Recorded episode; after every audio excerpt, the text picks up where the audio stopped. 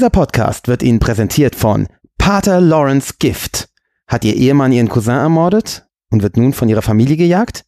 Dann täuschen Sie noch heute Ihren Tod vor mit Pater Lawrence Gift. Pater Lawrence Gift. What could possibly go wrong? Ich darf heute den Spätfilm übernehmen. Du Schuft, was tust du mir an, du kleiner Zwerg? Ach, Daniel, ich habe ganz vergessen, dir was zu sagen. Das, es tut mir leid. Du bist tot. Und als wir rauskamen, hat sie das Schlimmste gesagt, was man einem Kind in dem Alter sagen kann. Ey, was für eine verwöhnte Drecksgöre dieser Kevin doch ist. Who the Lily? Hab jetzt auch festgestellt, warum ich mich nicht so gut damit auskenne, weil ich jetzt auch eine ganze Reihe echt schlechter Erotikfilme gesehen habe deswegen. Bei mir, kann ich jetzt mal spoilern, würden zwei Filme auf der Liste stehen, wenn ich diese Frage beantworten müsste, die ich beide noch mit dir demnächst, was heißt demnächst, in den nächsten Jahren im Spätfilm besprechen werde. Das ist kein Star Trek. Ich bin mit Döner beworfen worden. Was würden Vampire im 21. Jahrhundert machen? Ganz klar, sie würden sich auf YouTube Sonnenaufgänge angucken.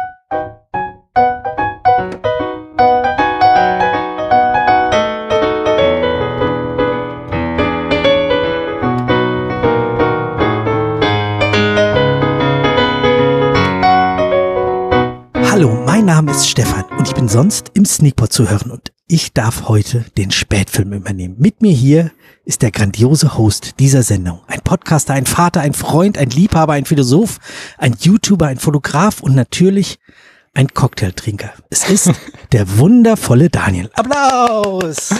Hallo, das ist ja viel zu viel des Lobes und also ich habe auch Fragen, Stefan. Erstens, wenn du die Sendung übernimmst, wieso bin ich dann der Host?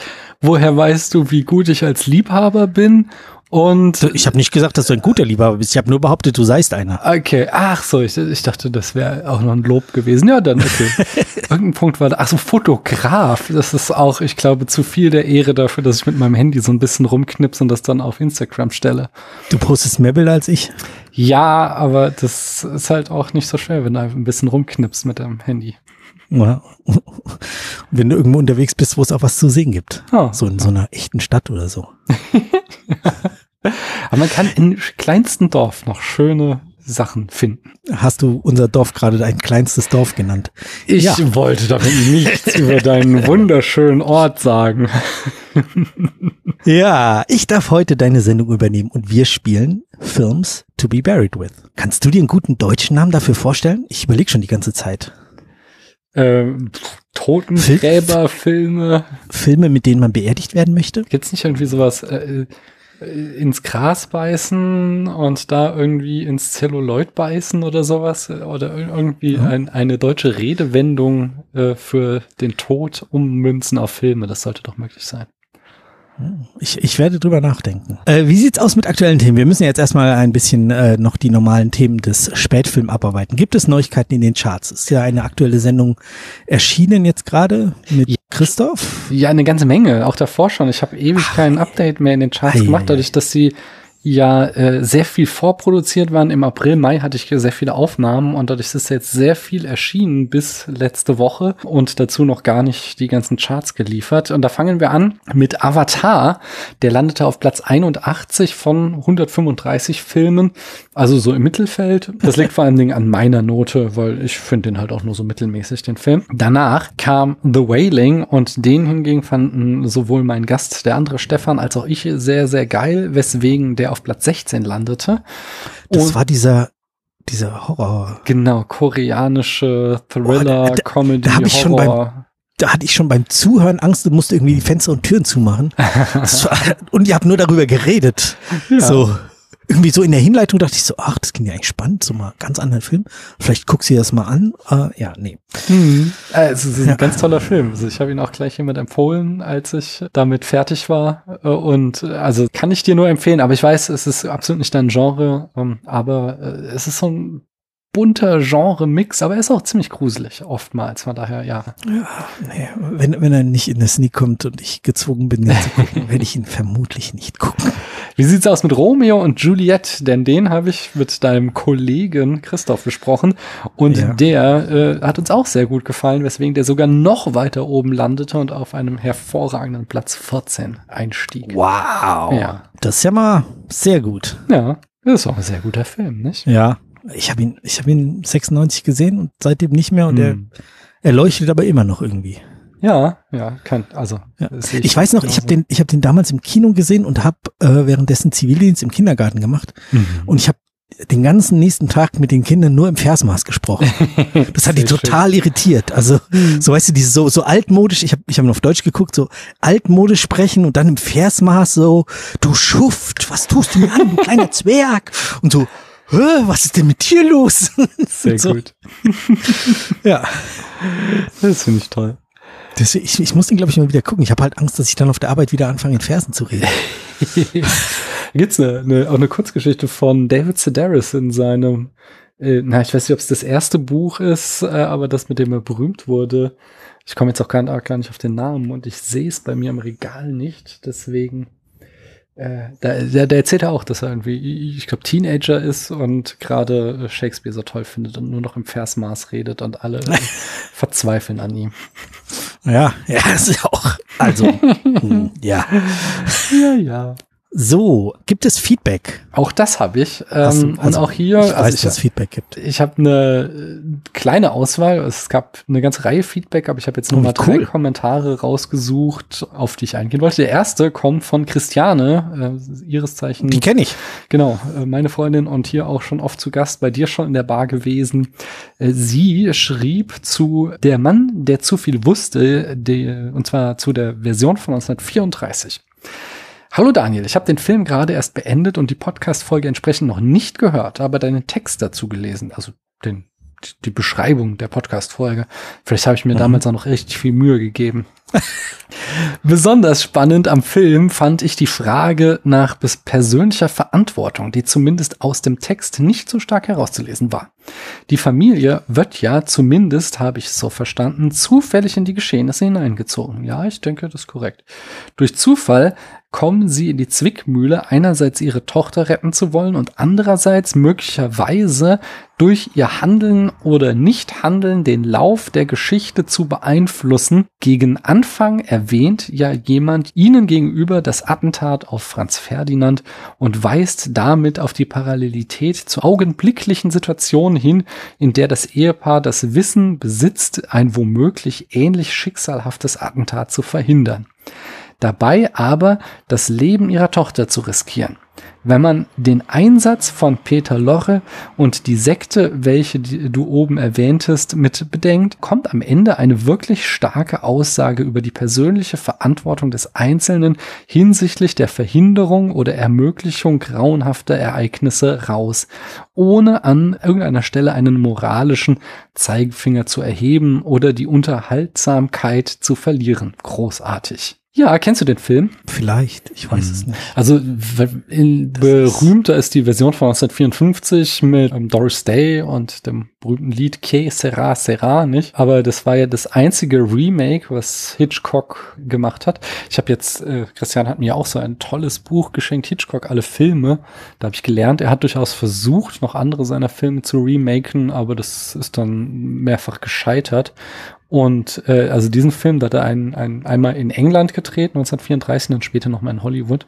Und Christiane bezog sich jetzt hier auf die Version von 1934, die ich eigentlich auch lieber mag. Und da, äh, was sie jetzt hier zum Beispiel mit Peter Lorre andeutete, ist, dass da eine eindeutige Nazi-Allegorie drin steckt. Also Peter Lorre, der Deutsche, der da so ein bisschen Englisch radeprecht und äh, aber so irgendwie der Vorsteher eines Kults ist, der da quasi von den von den Leuten in so einer Art Sekte angebetet wird und äh, äh, die da dieses Attentat planen. Und damit ist es äh, Hitchcock ja auf der Oberfläche immer nur so ein Thriller, aber tatsächlich auch die Phase so vor und während des äh, Zweiten Weltkrieges waren seine Filme sehr, sehr politisch und ja, da kann ich, kann ich sehr empfehlen, da den Film nochmal auch unter diesem Gesichtspunkt zu gucken, den Christian hier hervorgehoben hat. Okay. Kriegt man den so einfach oder muss man da Mm, ich weiß es gar nicht. Der, also ich habe mittlerweile so viele auf DVD und Blu-ray, weil ich mich ja einmal durch seine komplette Filmografie geschaut habe und deswegen die ganzen Discs gekauft habe, wenn es die nicht zum Stream gab. Aber, mhm. boah, da muss ich mal kurz schauen bei Letterboxd. Äh, doch, der ist sogar bei Amazon Prime äh, enthalten. Na dann. Also, den kann man sich ganz leicht im Stream anschauen. Sehr gut. Ja, ich habe aber noch mehr Kommentare. Wie gesagt, kleine Auswahl. Der zweite ist ja. von Sly Gregory, der ja auch so äh, freundlich war, uns den Film zur Verfügung zu stellen, über den wir später am Abend noch sprechen und die HörerInnen das dann in der nächsten Folge hören werden. Ähm, mhm. er hat aber eine, einen Kommentar abgegeben zu Eowins Pferdeschmaus der Folge. Und zwar hat er mich da korrigiert, weil ich gesagt habe, im Film Schätzquiz Blade Runner habe keinen deutschen Titel. Und da sagte er, streng gesehen hat Blade Runner doch einen deutschen Verleihtitel, nämlich der Blade Runner. Bei der Wiederaufführung als Director's Cut wurde, die, wurde der Artikel dann aber nicht mehr benutzt. Er hieß dann einfach nur Blade Runner uh, The Director's Cut. Ja. Hm, okay. Ja, auch eine spannende Sache. Nerdwissen, das gefällt mir. Aber, Moment, einen, einen habe ich noch und den finde ich tatsächlich unglaublich gut. Von Tai Fei. Hm, ich weiß leider nicht, ob er oder sie ein Mann oder eine Frau ist oder wie auch immer du dich identifizierst. Du kannst es gerne noch nachtragen, wenn du möchtest. Jedenfalls schreibt Tai Fei, äh, und zwar zur Folge über jetzt muss ich selbst auch, oh Gott, tut mir leid. Das schneide ich alles raus, nur damit du es weißt. Wie du magst ich weiß nicht, wie die Folge, wie hieß der Film noch gleich schon so lange her? Da geht's mir ähnlich wie dir, nicht mit Titeln. Okay, das schneide ich doch nicht raus, weil das erzähle ich jetzt gerade. ähm, also ich, ich musste gerade den äh, Titel nachschauen dieses Films, den ich natürlich wieder vergessen habe, obwohl ich vor nicht allzu langer Zeit darüber geredet hat. Tai Fei schreibt ähm, einen Kommentar zu Only God Forgives und das führt mich auch zu dem Gedanken, dass ich demnächst in der Wendeltreppe ins Nichts, äh, diesem tollen Filmquiz-Podcast von Christiane und Jan zu Gast sein werde, wo es aber auch darum geht, Filme zu erraten anhand von Rezensionen und ich äh, in mehrfacher Hinsicht den Film beschreiben kann, aber nicht auf den Titel komme, weil das immer bei mir so ein bisschen problematisch ist.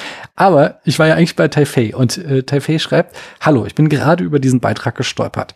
Warum der in Bangkok spielt, kann ich auch nicht sagen, aber eure Konfusion zum Namen Lieutenant Chang kann ich aufklären. Ich hatte gesagt, äh, also mich, dass mich das ein bisschen stört, dass da ein europäischer Regisseur hingeht und mit amerikanischem Geld einen Film in Bangkok dreht, der eigentlich kein Interesse an Bangkok hat, sondern den nur irgendwie Bangkok als diesen üblen Ort, äh, die, quasi die, die Vorhülle oder sowas darstellt und hatte dann auch kritisiert, dass Chang halt ein chinesischer Name ist und offensichtlich, äh, so meine These, sich Niklas Winding Refn noch nicht mal so sehr für Thailand interessiert, als dass er hier seinem äh, Hauptantagonisten äh, einen thailändischen Namen gibt. Und dazu jetzt dieser Kommentar. Die thailändischen Vor- und Familiennamen spielen im täglichen Leben praktisch keine Rolle.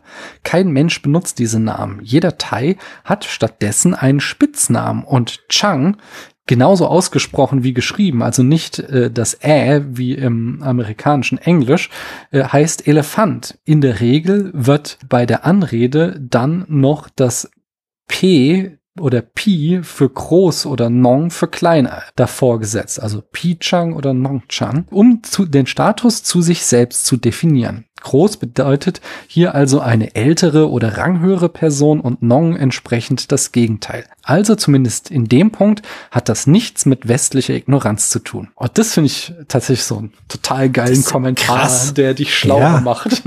Ja, ja, da, da lernen wir richtig ja, was. Richtig gut.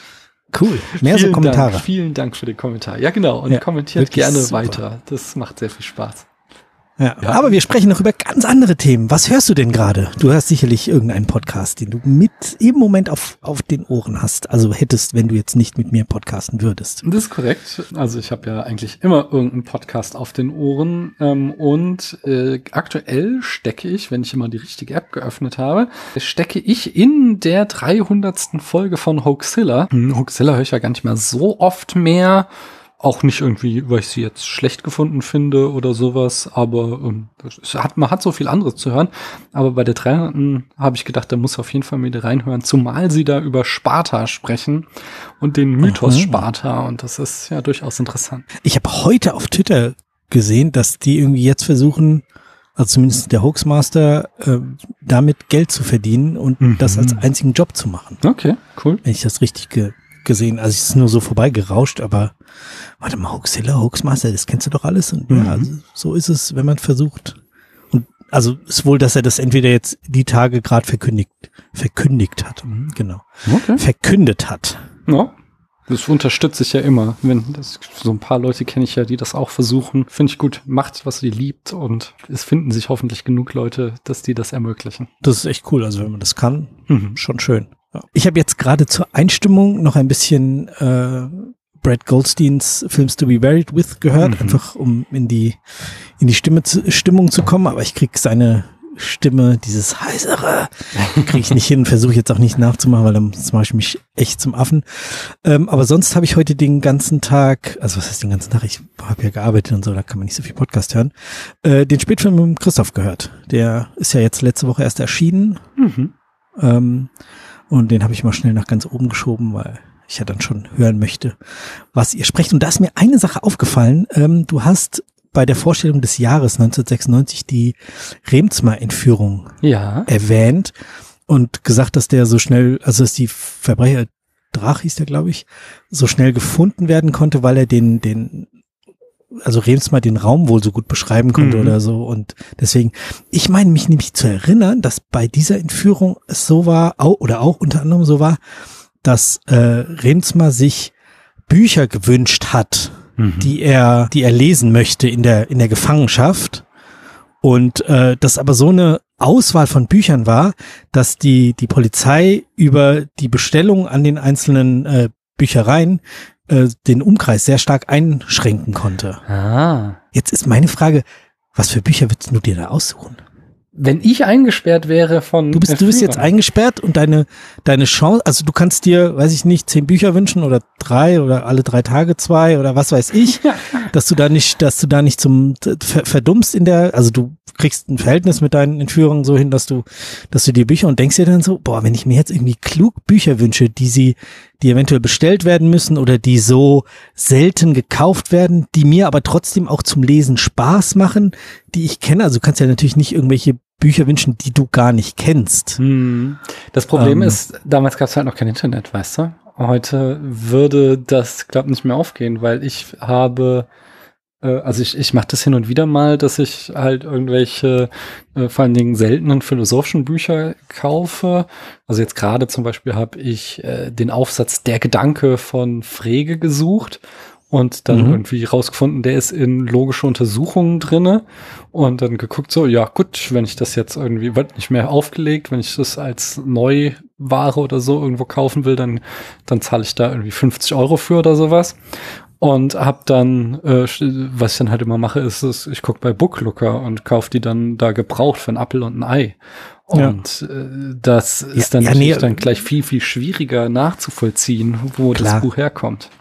Nee, wir, wir drehen die Zeit mal ein bisschen zurück. So einfach, also ich finde ich finde diesen Gedanken so spannend. Ja. So, welche, welche Bücher kenne ich überhaupt, die irgendwie in der Kombination dann vielleicht eine Aussage geben könnten, wenn, wenn man irgendwie alle Büchereien anfragt, nee, Bibli nee, wie heißt doch, hm. Buchgeschäfte anfragt, ähm, hat jemand von euch diese drei Bücher verkauft in letzten Monaten und dann, hm. also ich finde irgendwie diese, diesen Gedanken und ist es immer mal wieder, das ist jetzt 25 Jahre her, hm. sowas, und der Gedanke kommt mir immer mal wieder, dass ich denke so, und was für Bücher würdest du dir aussuchen, wenn du jetzt, also ich hoffe nie, dass ich, ich bin auch zum Glück nicht so reich wie der, äh, dass ich da in Gefahr bin, äh, entführt zu werden, aber ich finde es irgendwie eine spannende hm. Überlegung. Ja. Also ich hatte äh, jetzt auch nochmal zurück an mein Studium denken. Ich habe ja im Nebenfach Philosophie studiert und da war ich. Ich ja äh, auch. Ja, nicht? haben wir was gemeinsam. Ich, mich hat ja sehr schnell die analytische Philosophie begeistert und da weiß ich auch noch aus meinem Studium, dass diese so die, die analytischen Philosophen der ersten Generation damals zumindest echt schwer zu bekommen waren. Also so, du hast natürlich irgend sowas wie Wittgenstein, Quine und was Neueres hast du alles gekriegt, aber wenn du halt Bertrand Russell, wenn du George Edward Moore, wenn du Long, äh, John Longshore Austin sowas lesen wolltest, äh, von Austin gibt's auch so ein Reklam, aber wenn du andere Bücher von ihm haben wolltest, das war echt schwer so. Ich habe mal, äh, nein, das habe ich schon mal, ein guter Freund von mir hat sich eins auch mal komplett kopiert aus der Bibliothek, weil es nirgendwo zu kaufen Krass. war. So. Und oh. dann außerdem äh, ein anderes habe ich mir von meinem Vater schenken lassen, sowas, weil, weil die waren echt, echt schwer zu kriegen. Also ich glaube, wenn ich da hingegangen wäre, so, ja, ich hätte gerne, ich glaube, Philosophical Papers von Austin und ich glaube, eine Verteidigung des Common Sense oder so von, von Moore, wenn man mhm. sich da so ein paar Sachen wünscht, die. Das fällt halt dann auf, genau. Genau, ich, und die sind halt ja. auch echt schwer zu bekommen, glaube ich. Vor allen Dingen äh, vor ja, 20, 30 Jahren noch. Ja. Ja, das hat natürlich dann andersrum natürlich den Nachteil, dass du dann in deinem Gefängnis sitzt und kein Buch hast. Das habe ich mir auch gedacht ähm, in, und würde dann nebenbei halt auch noch irgend sowas wie der Herr der Ringe oder sowas. Auch du willst ja auch tatsächlich irgendwas haben, was dich beschäftigt und vielleicht hast du auch nicht immer Bock irgendwie hochtrabende Philosophie zu lesen, sondern willst dann auch irgendwie, keine Ahnung, einen geilen, äh, irgendwie kurzweiligen Fancy-Roman oder äh, David Sedaris habe ich vorhin schon erwähnt, so der macht so immer mhm. ähm, so Humor, äh, hier Comedy, Kurzgeschichten, sowas kann ich mir auch immer reingehen. Also ja. ich glaube, den würde ich einfach nur noch so für mich oben drauflegen, damit ich auch was habe, woran ich Spaß habe. ja, cool. Irgendwie, ich finde das eine, eine spannende Überlegung. Vielleicht können die Hörer, wenn ihr Lust habt, mal in die Kommentare schreiben, was, was ihr für Bücher kaufen würdet. Ich würde, sowas wie David Mamet, von dem habe ich mal ein, ein, Filmbuch gelesen. Ich, mhm. ah, ich bringe jetzt den, die Kunst des Schnitt, die Kunst der irgend sowas. Ähm, großartiges kleines Heftchen fast nur, ähm, aber auch so ein, so ein Spezialistenwerk. Und dann würde ich vielleicht noch irgendwie ein Sportbuch irgendwie was über Football oder so dazu kaufen und ähm, also ich habe ich habe eins gelesen, habe ich auch hier stehen, ähm, Take the Eyes of the Ball, also äh, eben wie man wie man Football als Zuschauer besser wahrnehmen kann. Also wie, wie das einem mehr Spaß machen kann, wenn man eben nicht guckt, wo der Ball hinfliegt, sondern äh, mit überlegt, wo der Ball jetzt hinfliegen könnte. Mhm. Und einfach dadurch das, das Spiel ganz anders lesen kann. Sowas und das eben in Kombination mit einem Filmbuch und dann vielleicht noch irgendein philosophisches Werk, vielleicht irgendein Habermas oder sonst irgendwas, weil das jetzt gerade der Philosoph ist, der mir zuerst eingefallen ist. Ich weiß nicht unbedingt gut, aber äh, ich habe in Frankfurt studiert. Ja, kann man schon mal machen, Habermas. Ist jetzt vielleicht nicht so, ist nicht ja, so sexy, sage ich mal, aber ich finde, also die, die, hier die Theorie des kommunikativen Handelns, die kann man schon mal gelesen haben, wenn ich das jetzt mal so sagen darf. Wenn man leider dann irgendwie doch ein paar Wochen Zeit hat, kann man sich auch durch sowas durcharbeiten. Genau. Also, ja, genau. Also, irgendwie dieses Gedankenexperiment finde ich immer wieder spannend. Und es mhm. kommt irgendwie alle, alle Jahre mal bei mir wieder irgendwie in den Gedanken vorbei, einfach aus dem Nichts. Ach, Daniel. Ja. Ich habe ganz vergessen, dir was zu sagen. Was denn? Es, es tut mir leid. Was du bist denn? tot. Oh nein. Wie ist das? Ja. Achso, muss ich sagen, nicht? Du müsstest. Wie bist du gestorben? ich meine, das macht auch nicht so richtig Sinn, wenn du mir sagst, dass ich tot bin, aber ich dir dann sagen muss, wie ich gestorben bin. Aber okay, ich habe mir da was ausgedacht. Ihr habt da mal was vorbereitet. Und zwar, ich bin gespannt. Im Alter von 124 Jahren bin ich bei einem, äh, beim Schauen eines Filmes, und zwar No Country for Old Man, mit einem Schokoladeneis, äh, einem Necroni und meiner Freundin im Arm friedlich eingeschlafen. Oh, das ja, war schön. Nicht wahr? Mit meinem, äh, da wir dann ja, wir sind dann irgendwie 80 Jahre in der Zukunft. Das heißt, äh, da habe ich dann auch schon einen dritten Arm äh, implantiert. Nicht einen für meine Freundin, einen für den Necroni und einen für das Schokoladeneis. Oh, Schokoladeneis, da hätte ich jetzt Lust drauf bei den Temperaturen hier. ja. Das wäre schon schön. Ja, sehr schön. Hast du, hast du Angst vorm Tod? Schon, ja. Ich bin halt doch harter Agnostiker. Also ich, ich bin nicht davon überzeugt, dass es nach dem Tod weitergeht und ich finde Leben schon ziemlich geil. Und diese Vorstellung, dass einfach alles, was mir jetzt viel bedeutet, dann vollkommen bedeutungslos wird irgendwann, das finde ich irgendwie sehr beängstigend. Okay. Ich habe gute Nachrichten für dich. Okay. Es gibt einen Himmel und du kommst direkt Hammer. dorthin. Der Himmel ist gefüllt mit dem, was du am allerliebsten magst. Was magst du am liebsten? Äh, Schokoladeneis, meine Freundin, die Froni. Schokoladeneis. Äh, und also meine Der Kinder auch, aber ich hoffe nicht, dass meine ja, Kinder. Kinder laufen auch, aber hoffentlich, das, also die soll nicht dort auf dich warten. Genau, das, das, das fände ich besser.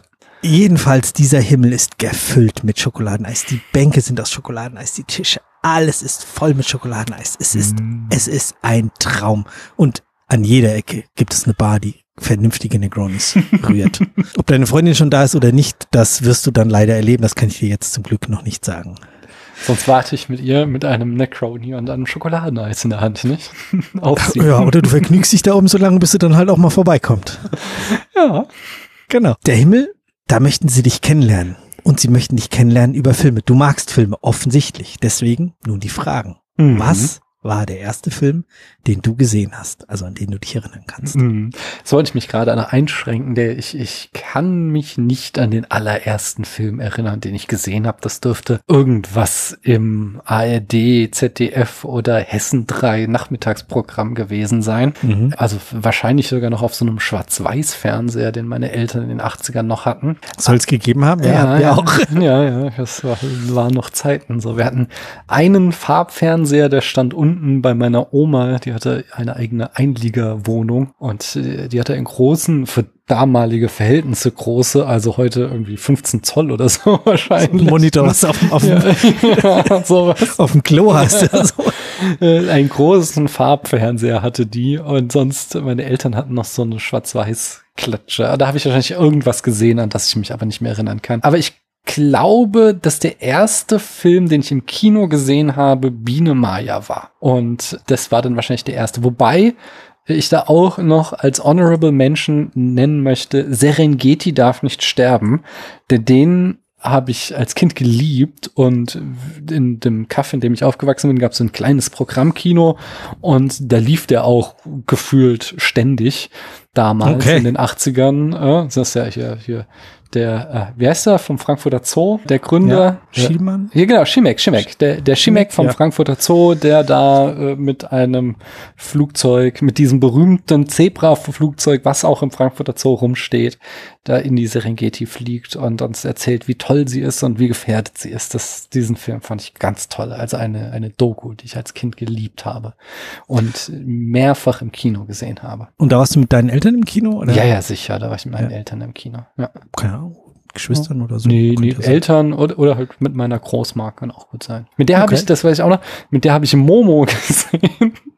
Und, Den habe ich auch im Kino gesehen. Ja. Und als wir rauskamen, hat sie das Schlimmste gesagt, was man einem Kind in dem Alter sagen kann, nämlich, ja, zu schade nur, dass die grauen Menschen in unserer Welt nicht besiegt wurden. und ich halt so oh. riesige Augen und Angst. Tja. Tja. Ja, ich meine, sie hatte recht irgendwo wahrscheinlich, aber es ist so wirklich nicht altersgerecht. ja. Aber nicht altersgerecht hat meine Oma eh auch noch äh, so einige Sachen gebracht. Ich glaube, da kommen wir in den nächsten Fragen noch dazu.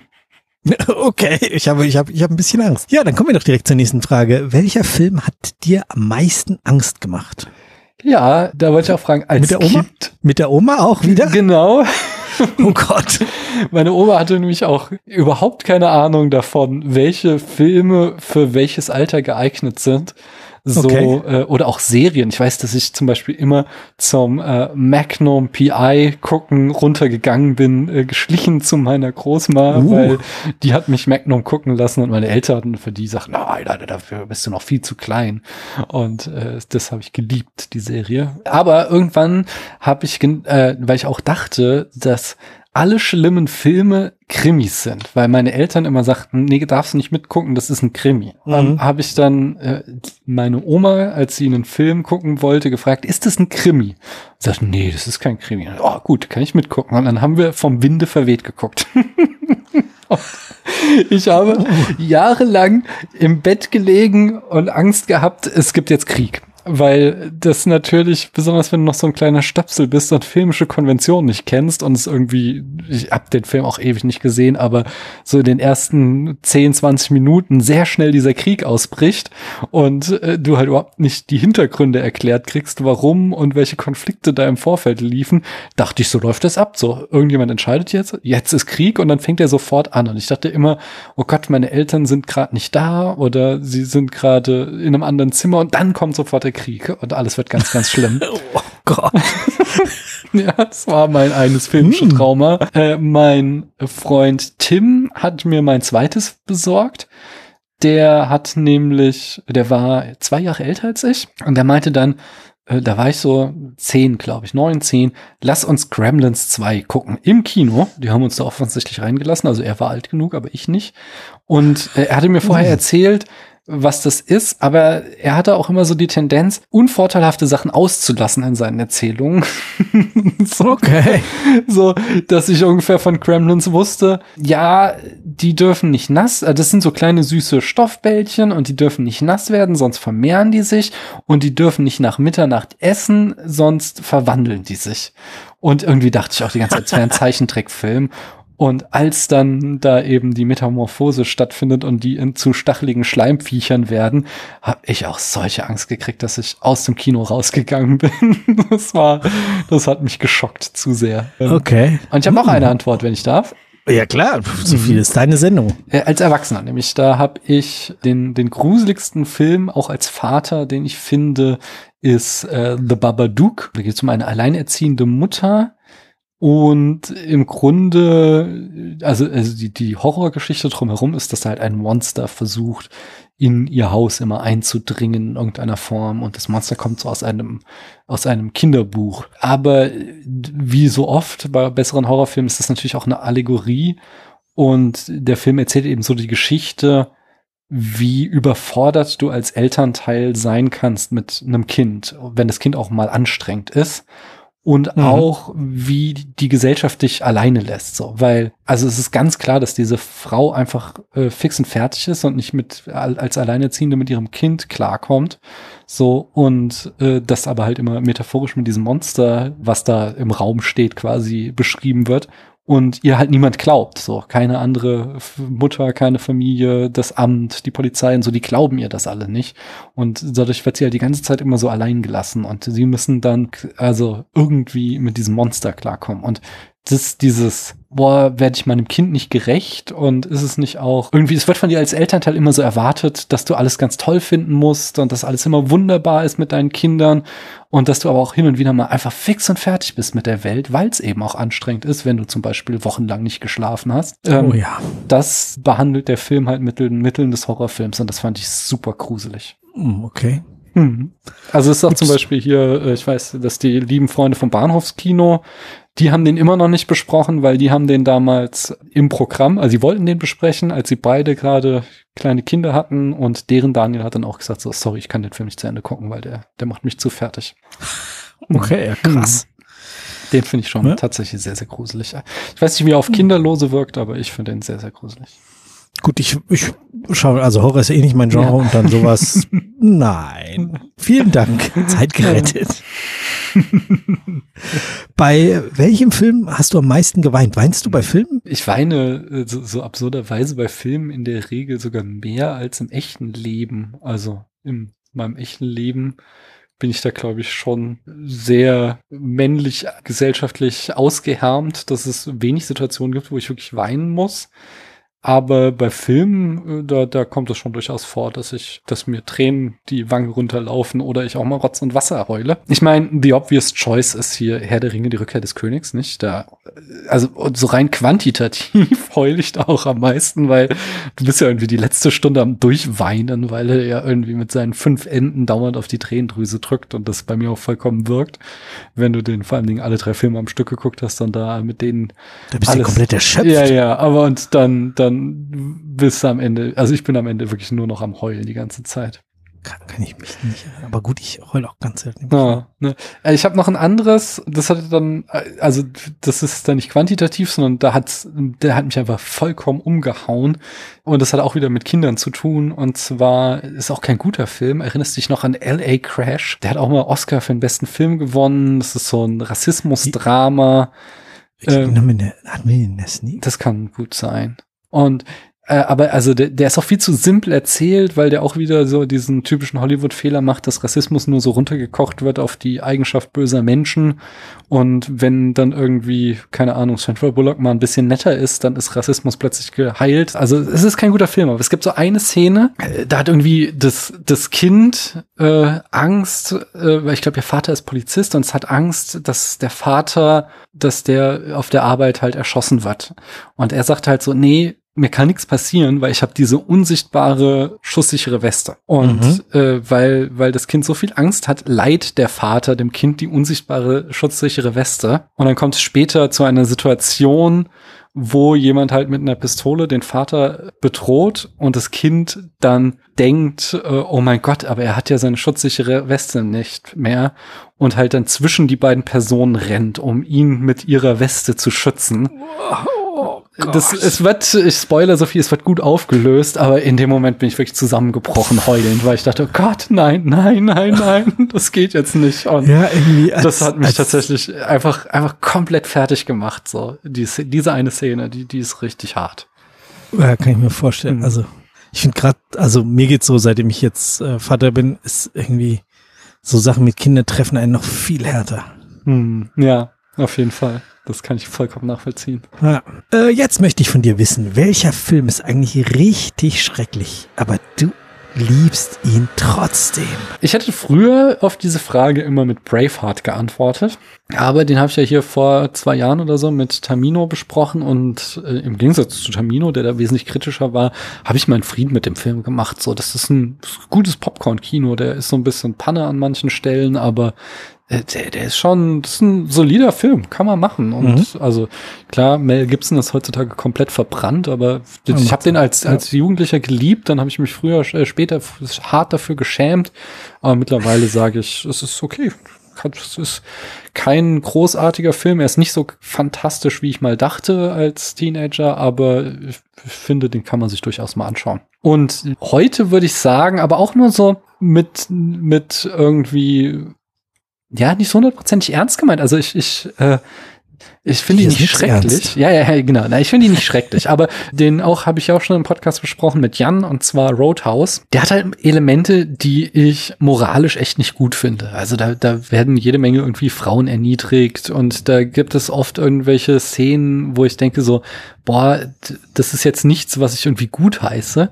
Aber wenn ich den halt schaue, dann macht er mir so viel Spaß, weil er so eine rasante Parallelwelt aufbaut, in der Türsteher Superstars sind und äh, dazu die ganze Zeit irgendwelche Pseudo-Philosophie von Patrick Swayze und ich, also ich, wenn ich den gucke, dann bin ich einfach hin und weg und das ist, es ist von vorne bis hinten einfach so lustig, dass, okay. dass ich mich äh, einfach jedes Mal für den Film begeistere, auch wenn ich sage, sie, ja, es ist schon so ein bisschen guilty pleasure dahingehend, dass ich hier in manchen Szenen nicht gut finde, wie zum Beispiel mit Frauen umgegangen wird oder dass ich hier und die äh, Handlung oder so, die in dem Film gezeigt wird, dann doch irgendwie moralisch verwerflich finde.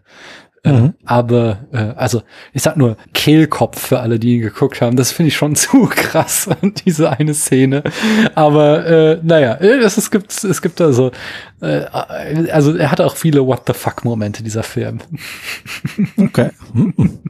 Kenne ich jetzt nicht, aber vielleicht Den kannst du dir mal anschauen. Ich glaube, da könnte dir gefallen. Also muss ich halt voll Meinst drauf einlassen. Stell dir vor, ähm, Patrick Swayze ist eine Türsteher-Legende und kommt irgendwo ins letzte. yeah, das ist bei Türsteher-Legenden. ja, das ist doch schon ein großer Käse. Der, der irgendwo hier im letzten Kaff im mittleren Westen ist so ein Typ, der hat so einen Club, der jede Nacht dazu zerlegt wird so und der reist durchs halbe Land irgendwie nach New York, um extra Patrick Swayze zu äh, engagieren, damit der da mit dem Laden aufräumt. Irgendwann im Laufe des Films kommt dann auch noch äh, sein sein Mentor, der so im Sinne eines Jedi Meisters, so der alte weise Türsteher und so, weißt du, das ist so einfach eine komplette Welt. Oh, es kennt auch jeder Patrick Swayze, also jeder sagt so, oh, Dalton, die Türsteherlegende. So. das ist, äh, das ist ein Quatsch. Ja, das ist ein totaler Quatsch, aber es ist so schön. Ich lache mich da von vorne bis hin kaputt und ich habe wirklich viel, viel Spaß daran, wenn, wenn Patrick Swayze da auch immer seine, seine weisen Sprüche ablässt als, als Zen-Türsteher. Okay, ja, ich habe ihn mal äh, virtuell auf meine Liste geschrieben. Mach das, das, ich glaube, der könnte dir gefallen. wahrscheinlich denke ich erst wieder dran, wenn die Sendung rauskommt, die ich sie dann höre und ach ja, wolltest du aufschreiben und dann mhm. schreibe ich es doch noch irgendwo hin. Welcher Film hat mal zu deinen Lieblingen gehört und jetzt, nachdem du ihn später wieder gesehen hast, musst du leider zugeben, der ist doch irgendwie scheiße. Ja, da habe ich auch so eine, eine An Auswahl von Filmen, wobei ich da jetzt keinen habe, der mich irgendwie so richtig entsetzt, aber es waren so, so Filme, wo ich merkte, so, oh, ist nicht so gut, wie ich ihn damals gemacht habe. Also der erste ist Event Horizon, dieser Science-Fiction-Horrorfilm mit diesem Raumschiff, was aus einer anderen Dimension zurückkommt und da dann ganz schreckliche Dinge auf diesem Raumschiff vor sich gehen, der so eine Mischung aus Alien und Shining sein will. Ähm, aber als ich den dann nochmal gesehen habe, merkte ich so, na, es ist, äh, ich meine, die Ambitionen waren höher als dann wirklich die Handwerkskunst in der Ausführung. Mhm. Noch schlimmer ist da in dieser äh, Beziehung Species mit äh, dieser frei, äh, diesem Alien, was auf die Erde kommt und dann zu einer äh, super Sexbombe wird und sich mit Männern paaren will. Könnte sein, dass er mir deswegen auch als Teenager gefallen hat. Das kann ja durchaus sein, da sind die Hormone ja. vielleicht einen Hauch anders unterwegs. Auf jeden Fall.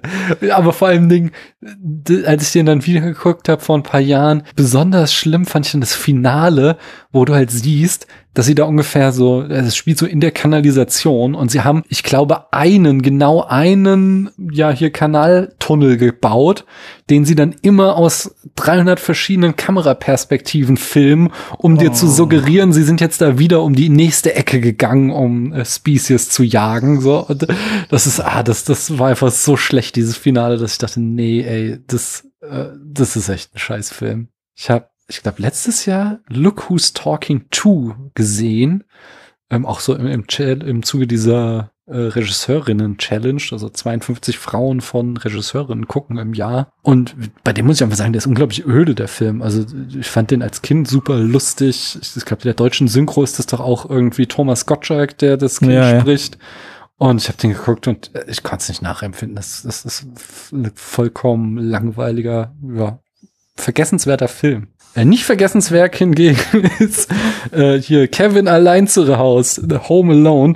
Und da muss ich echt sagen, ey, was für eine verwöhnte Drecksgöre dieser Kevin doch ist, der da diese, also ich meine, okay, es sind Einbrecher, aber trotzdem, wie der die misshandelt, so dieses Oberklasse-Kind, was in sein, was stinkreiches in seinem fetten Haus sitzt und da diese armen Leute, die wahrscheinlich nicht genug zum Essen haben, da von vorne bis hinten einfach nur körperlich misshandelt.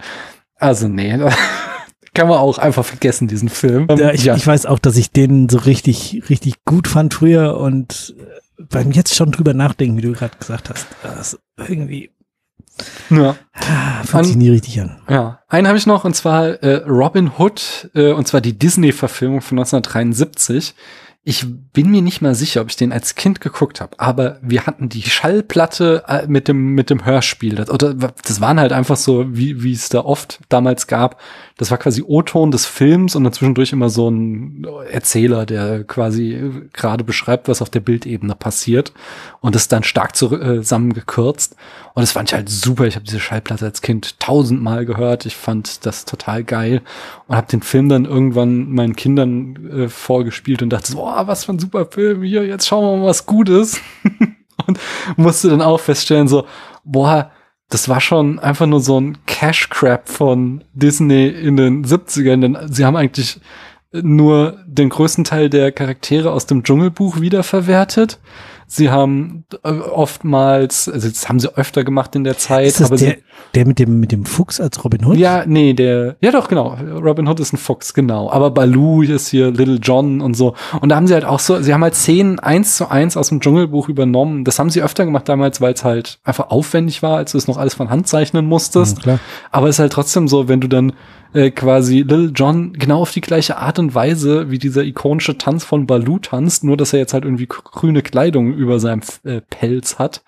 Dann denkt, als Erwachsener denke ich dann schon so, ah ja, okay, da wollte da noch mal den extra Dollar mit dem gleichen Filmmaterial verdienen, so. Da bin ich ja mal gespannt, wie das ist. Das ist auch so einer, den ich in meiner Jugend echt, da hatten wir die Videokassette von, mhm. den habe ich boah, super oft gesehen Who the Lily? ja, ja, genau.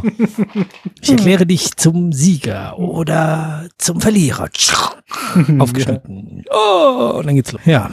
Ich habe ein bisschen Angst, den zu gucken. Ja, die Kinder sind noch klein genug, ich kann noch ein bisschen warten. Disney hat sehr viele andere Filme, die gut sind. Von daher, manche muss man ihn auch nicht mehr. Aber, aber ich kann es verstehen, wenn man versucht, da nochmal zurück. Ja, ja. Man, man, hat ja auch so Erinnerungen damit. Hm.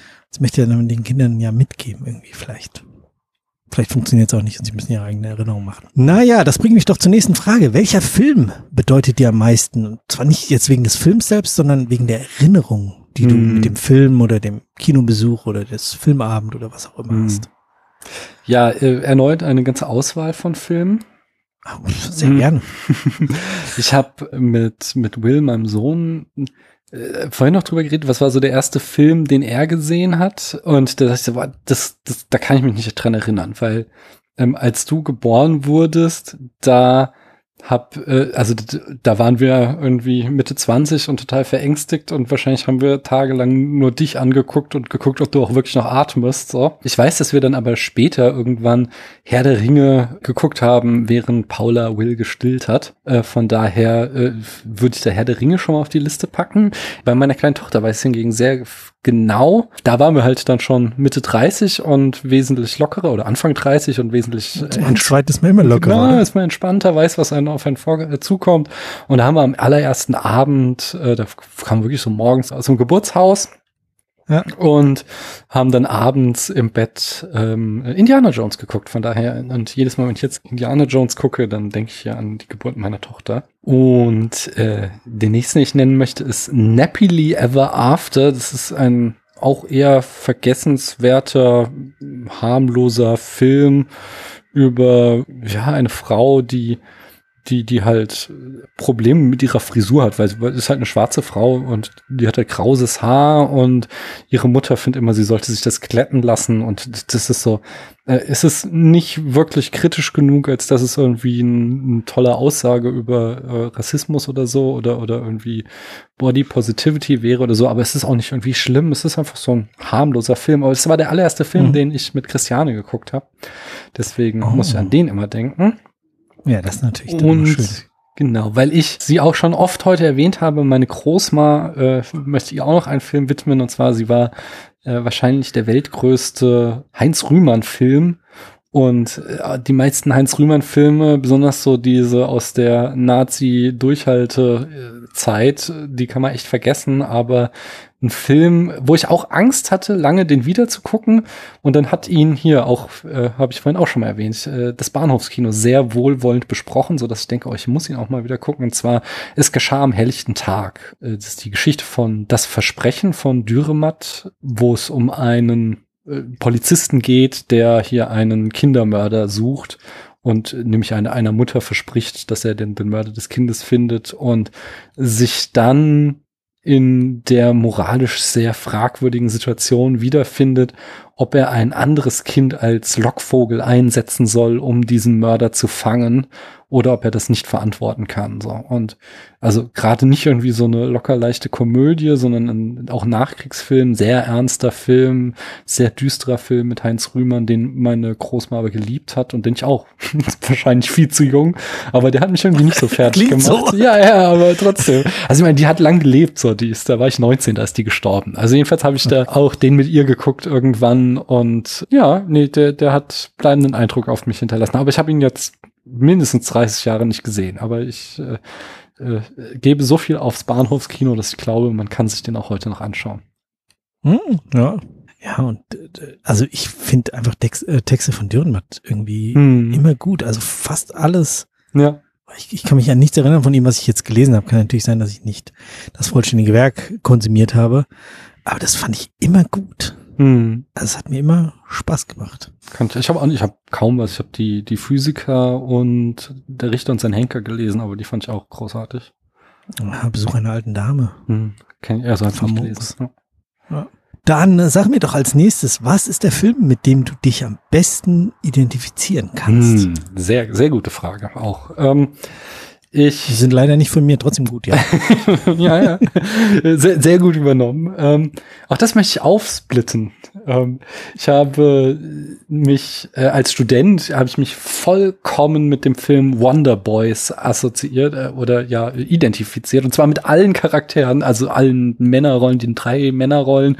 Da haben wir so den, den äh, Professor, der so gescheitert ist, äh, der hier von, von, von Michael Douglas wird er gespielt, der Professor. Und äh, ja, der, der irgendwie ein erfolgreicher Schriftsteller war, also einen großen Roman geschrieben hat und jetzt irgendwie die ganze Zeit, aber schon seit sieben Jahren an seinem zweiten Buch schreibt und es nicht fertig wird. Äh, äh, dann haben wir Toby Maguire, der der junge Student ist, der da das neue Nachwuchstalent ist und aufstrebend. Und äh, schließlich haben wir dann noch äh, Robert Downey Jr. als den besten äh, schwulen Freund und Verleger genau von von äh, Michael Douglas, der die einfach so eine total schillernde Figur ist. Und diese Trias, die fand ich so toll, dass ich, ich wollte alle drei gleichzeitig sein. Okay. Eine Kombination aus allen drei wollte ich sein. Es hat mir, dieser Film hat mir sehr, sehr viel bedeutet, so in meinem äh, eierköpfigen Studentendasein.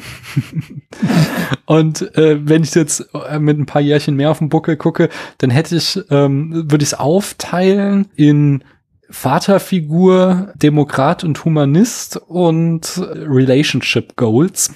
Und da habe ich bei der Vaterfigur habe ich auch zwei Filme, die ich nennen, oder habe ich zwei Filme, die ich nennen würde. Und einerseits ist es Juno und der andere ist The Florida Project. Also bei, bei Junos Vater, der ist einfach ja ist so ein lieber Teddybär, denn, also ich glaube, besserer Vater kannst du nicht sein auf dieser Welt.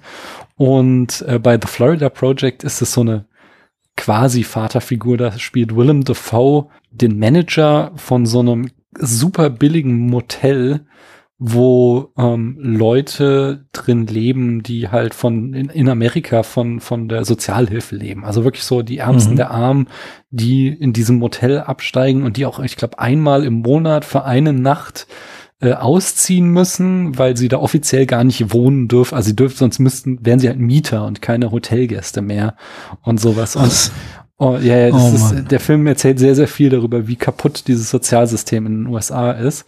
Und mhm. aber Willem Dafoe ist halt so auch so der also normalerweise würdest du ja in so einer Rolle dann jetzt irgendwie so den Geldgierigen oder den irgendwie fiesen Typen, der da die Leute ausbeutet, erwarten, äh, ja. der dieses Motel führt. Aber er ist wirklich, er ist der liebste Mensch in Person. Er ist so eben der Vater für alle, die da wohnen und immer äh, herzensgut auf ganzer Linie. Es ist wirklich, wirklich, wirklich toll. Also oh, toll. eine ganz großartige. super. Ja, das ist ein, ein sehr, sehr schöner Film auch.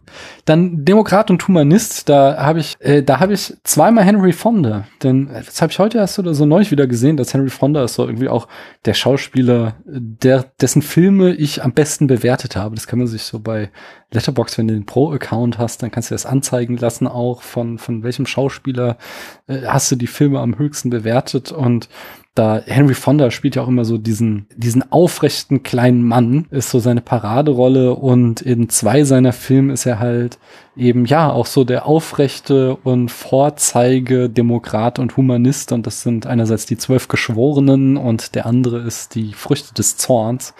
Ähm, besonders letzterer, da plane ich auch seit Ewigkeiten noch mal was im Podcast mitzumachen. Ähm, da habe ich auch schon ganz, ganz viel vorbereitet und auch schon ganz viele Leute eigentlich mal gesagt, dass ich da was machen will und äh, seither schlummert das auf meiner Festplatte, weil ich finde, die Früchte des Zorns ist ein fantastischer Film, der so aktuell ist wie nie und der absurderweise komplett vergessen wurde. Denn er erzählt eine Geschichte von Flüchtlingen, die Polizeigewalt, Polizeiwillkür ausgesetzt sind.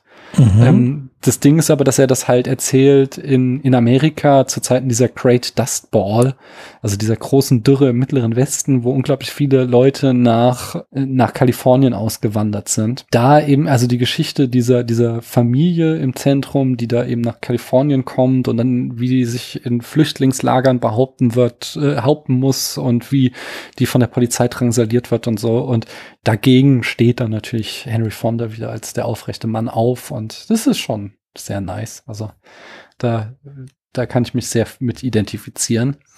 Da würde ich gern Spätfilm zuhören. Ja, ja, das, das, das kommt irgendwann. da habe ich was anderes geplant als den Standard-Spätfilm, aber es ist. Ach so. Es ist man müsste mehr Zeit haben, nicht? Vielleicht, äh, vielleicht mache ich es irgendwann hier wieder Hoaxmaster und kann davon leben. Dann kommt es auf jeden Fall. Aber das ist, kennst du das nicht? Hast du nicht auch so Filme, die dir so unglaublich viel bedeuten, dass du denen absolut gerecht werden willst und dann irgendwie traut man sich nie ran? Dann traut man sich nicht ran, oder? Ja. Hm, das ist da so ein ja. bisschen das Problem. Das soll eigentlich irgendwie so großartig werden, dass ich ganz viel, ganz groß geplant habe und es deswegen irgendwie nie fertig wird. Ich habe noch eins, und zwar äh, Relationship Goal. Da möchte ich äh, Fargo nennen, und zwar das Ende, wenn Marge und ihr Mann einfach nur zusammen im Bett liegen und Fernsehen. Und er ist ja so der Hausmann eigentlich. Und wenn sie ja die, die taffe Polizistin ist und mhm. er erzählt ihr dann, dass eins, weil, weil er auch Maler ist, dass eins seiner Bilder von einer Briefmarke ausgewählt wurde. Und sie sagt einfach nur so, oh, das ist aber schön, also irgendwie freut sich so für ihn. Und der ganze Film handelt ja von gierigen Menschen, ja. äh, die aufgrund dieser Gier einfach viele Morde begehen und alles katastrophal schief läuft. Und dann eben am Ende dieses Pärchen zu haben, was sich einfach selbst genügt und was einfach so miteinander glücklich ist und sich wertschätzt und so eine wholesome Beziehung haben, das finde ich einfach sehr, sehr schön. No, das das klingt, das klingt auch sehr gut, ja. Hm. Doch, aber von, von der Seite habe ich diesen Film noch gar nicht betrachtet. Gibt es einen ja, Spätfilm zu. Echt? Ja, es ist schon lange her, aber. Okay, bist du bereit für die nächste Frage? Unbedingt. Welchen Film findest du sexy? Auch das eine sehr gute Frage. Denn das war die Frage, mit der ich mich am schwersten getan habe, wo ich mir dachte so, okay, das sagt doch irgendwie viel über mich aus, dass ich offensichtlich mich nicht gut mit Erotikfilmen auskenne und äh, habe mir deswegen jetzt auch vorgenommen, daran was zu ändern und äh, habe angefangen, Erotikfilme zu gucken. Hab jetzt auch festgestellt, warum ich mich nicht so gut damit auskenne, weil ich jetzt auch eine ganze Reihe echt schlechter Erotikfilme gesehen habe. Deswegen ähm, mhm. der Film also ich, äh, auch wieder äh, eine Teenager-Antwort. In meinem Teenager-Zeit fand ich Sliver unglaublich sexy. Das war so ein, auch so ein Erotik-Thriller mit Sharon Stone, der so im Fahrwasser ja. von Basic Instinct rausgekommen genau. ist. Ja, und ja. aber den fand ich irgendwie, da fand ich es noch, das fand ich auch viel geiler irgendwie. Also das, das fand ich richtig hot. Aber es ist sehr, sehr lange her und deswegen, da möchte ich nicht mehr meine Hand für ins Feuer legen. Vielleicht denkt man sich heute so, oh, Nee. ja, genau. Auf allen Listen ganz weit oben steht Itu Mama Tambien, der, also, also und, und da, du und deine Mutter oder so, ich weiß nicht, wie der auf Deutsch heißt. Also hat auch eigentlich, ist mehr so ein, so ein, so ein Ausruf, so ein Fluch oder sowas, sowas, so, so, ja, ja, deine Mutter, sowas heißt das eher äh, übersetzt. Okay. Also es hat auch nichts mit der Mutter zu tun, was ich auch vorher immer dachte, deswegen so ein bisschen weird fand und mich da auch nie rangefragt hat. Obwohl es ist halt von Alfonso Cuaron, den ich auch ganz großartig finde, der so Sachen gemacht hat wie Children of Man oder den dritten, den besten Harry Potter Film oder äh, Gravity oder Roma und was nicht noch. Also also der kann schon einiges und das zeigt auch hier mhm. wieder. Denn äh, also ich habe dann geguckt, wie gesagt, wenn man so Listen guckt, so was sind the most erotic Films, auch wunderschön, wenn man bei Google The Most Erotic Films googelt, dann kommt, äh, hat der Google manchmal so absurde Anwandlungssachen übersetzen zu wollen. Und er hat mir dann ein, als Treffer angezeigt, beliebte Erotismusfilme. oh, ja. Naja, jedenfalls, ich finde den gar nicht so sonderlich sexy. Also es gibt so ein paar Sexszenen, die für die Frau in erster Linie sehr enttäuschend sind. es gibt so eine homoerotische Spannung, die auch in der Luft liegt. Und es gibt einen sehr erotischen Tanz. Äh, äh, das ist das. Aber es ist abgesehen davon halt ein ganz großartiger Film, der eben auf der Oberfläche so, so, so ein Coming-of-Age-Road-Movie, ähm, Erotik-Drama, irgendwie sowas erzählt. Ähm, aber darunter, und das macht ja Cuaron ganz gerne, dass er so die Kamera hin und wieder so abschweifen lässt und einfach ohne es zu kommentieren zeigt, was am Rand passiert. Und das macht er ja auch ganz oft und erzählt da ganz viel über, über den, die mexikanische Gesellschaft und insbesondere über, über Polizeigewalt und Polizeiwillkür in Mexiko. Ähm, mhm. was man immer wieder so sieht, was am Straßenrand passiert, was, was wirklich gruselig ist teilweise. Und äh, das macht den Film wirklich sehr, sehr toll. In Ermangelung einer besseren Antwort nehme ich jetzt Itu Mama Tambien und sage aber, ich bin dabei, dieses Genre zu erforschen und gut möglich, dass sich das bald noch ändern wird. Es, es muss ja kein Genrefilm sein. Es kann ja sein, dass man einen ganz normalen ja, genau. Film irgendwie sexy findet. Das kann auch sein, aber ich habe da echt lange drüber nachgedacht und ich habe keine bessere Antwort jetzt gefunden. Nicht? Sehr gut. Mhm. Das führt uns aber jetzt direkt zur spannenden Zusatzfrage bei dieser Frage. Mhm. Welchen Film oder Szene fandest du erregend, obwohl das in der Szene eher unpassend ist? so, Troubling Boner. Ja, ich habe, ich weiß noch, dass ich als, äh, also da waren wir nicht mehr Teenager, das war, das war noch so vor Teenager-Phase. Ähm, und wir haben es auch gar nicht richtig geguckt, aber der lief so im deutschen Nachmittagsfernsehen Sailor Moon, diese Manga-Anime-Serie. Äh, und da weiß ich, mhm. dass ich mit meinem äh, besten Freund Matthias, der hier auch schon zu Gast war, viele Grüße an dieser Stelle, da hatten wir Diskussionen darüber, ob man Sailor Moon hot finden darf, wo sie doch nur gezeichnet ist. okay. So, aber ich meine, da waren wir halt irgendwie elf, zwölf oder wahrscheinlich noch jünger, keine Ahnung. Also das, das ist sehr lange her. Da, da hatten wir noch gar keine Ahnung richtig. Heutzutage, also ich habe so, ich bin jetzt auch schon Anfang 40 und ich habe so so Sachen, dass ich äh, irgendwie, wenn ich so Teenager-Sex sehe und dann teilweise schon denke, so, ja, das ist schon erotisch inszeniert, aber es ist auch schon irgendwie creepy, wenn ich das jetzt irgendwie total äh, abfeiern würde. Also auch ja. so, auch wieder so eine Miniserie, Normal People, ähm, wirklich süße Serie, auch so um um irgendwie so den coolen Typen von der Schule, der sich in das Nerd-Mädchen verliebt, aber nicht in sie nicht zu ihr stehen kann und dann kommen sie auf die Uni und dann wechseln sich so die Rolle, weil sie jetzt halt plötzlich so die coole ist, die von allen cool gefunden wird, während er halt nicht mehr ja glänzen kann, weil er halt nicht intellektuell so auf der Höhe ist, aber ähm, sie dann trotzdem irgendwie so eine On-Off-Beziehung haben und der, eine total emotionale Serie und hat auch mehrere Sexszenen, die entsprechend auch emotional und leidenschaftlich sind, aber wo ich dann denke so, wow, I appreciate das, aber es will ich jetzt irgendwie nicht abfeiern, dafür bin ich zu alt. Genauso damit einhergehend, ähm, gerade auch so in unserer Generation gibt es oft so eine Fixierung irgendwie auf Emma Watson, und ähm, also ich weiß nicht, ich glaube, die hat nie irgendwas Erotisches gedreht oder so. Also hier Hermine, nicht aus Harry Potter. Und ähm, ja.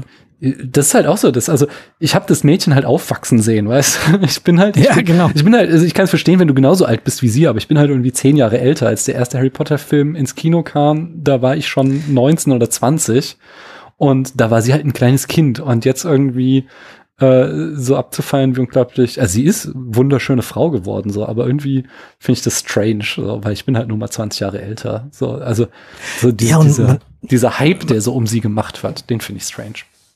Ja, man, man hat sie so beim, beim Aufwachsen ja, genau. begleitet genau. und dann gehört sie na, nicht zur Familie, aber irgendwie so, du bist doch irgendwie noch das kleine Kind, was da irgendwie hier in dieser Zauberschule rumläuft, aber hm, nee, genau. natürlich ist sie eine erwachsene also, Frau. Wie gesagt, ich kann das vollkommen verstehen, wenn du halt auch zehn warst, als sie zehn war und dann so mit ihr gewachsen bist, aber das war ich halt nie, sondern ich war halt schon der Erwachsene, als sie noch das kleine Kind war. Und jetzt hm. sie irgendwie zu dem absoluten Sexobjekt hoch zu stilisieren, finde ich merkwürdig. Also von daher, du merkst, ja. ich habe so diesen, diesen, ich bin irgendwie so Umwege gegangen bei der Antwort, weil ich da auch keine bessere Antwort drauf habe als das, was ich jetzt gesagt habe. Ja, es, es passiert in jedem, dass man da drin sitzt und denkt so, oh, ist das hot und eigentlich ist da irgendwie nur jemand, der mit dem Hund spazieren geht. Also keine Ahnung. Ja, genau. Aber das, das so, so eine Antwort habe ich jetzt halt nicht gefunden, sondern mehr so äh, Sachen, wo ich denke so, hä, ja, irgendwie. Mm, mm, ja. Außer vielleicht Sailor Moon als Zehnjähriger. Ja, das ist äh, eher noch erträglicher, als wenn du jetzt sagst, oh, Sailor Moon, Sailor Moon. Ah ja, das ist auch sehr creepy. aus. Ja. so, welcher Film ist denn objektiv, objektiv der beste Film aller Zeiten. Ja, objektiv hat der Spätfilm eine, äh, die Charts, die offiziellen Spätfilms-Charts, die die Wahrheit es gibt ja nur eine Wahrheit. Ja, das, ja, die steht da drinnen und da steht das Fenster zum Hof auf Platz eins. Von daher brauchen wir da gar nicht weiter drüber reden. Das ging ja schnell. Ja, das ist eindeutig. Das ist objektiv der beste Film aller Zeiten. Sehr gut. welchen Film hast du denn am meisten gesehen oder könntest immer schauen? Das ist ja auch irgendwie so zwei Fragen. In einer geschummelt. Mhm. Äh, oder gibt's da vielleicht noch nur einen, wo du sagst, pff, den habe ich am oft gesehen, den kann ich auch immer wieder gucken. Hm. Ich habe da drei Filme wieder. Und zwar, also der erste ist genau das Gegenteil. Also, also, also, ja, nee, das ist wahrscheinlich der Film, den ich tatsächlich am häufigsten gesehen habe. Ähm, ja? Und deswegen denke ich immer, boah, so gut ist er gar nicht. Und so, nee, so richtig Bock habe ich auch nicht drauf. Und wenn ich ihn dann wieder sehe, weil sich irgendwelche Umstände ergeben, dass ich jetzt meine, jetzt muss ich ihn mal wieder sehen, dann denke ich, meine Fresse, Pulp Fiction ist wirklich, er ist so gut. Also, es, also nee, es, man kann ja über Tarantino was sagen, was man will, aber Pulp Pulp Fiction ist ein fucking Meisterwerk. Und das ist okay, wirklich das, was ich, was ich immer wieder vergesse einfach, dass es, dass ich diesen Film, weil ich, ich hab, den habe ich 20 Mal gesehen oder so. Den habe ich mit 14 das erste Mal gesehen und seitdem äh, halt alle paar Jahre immer wieder.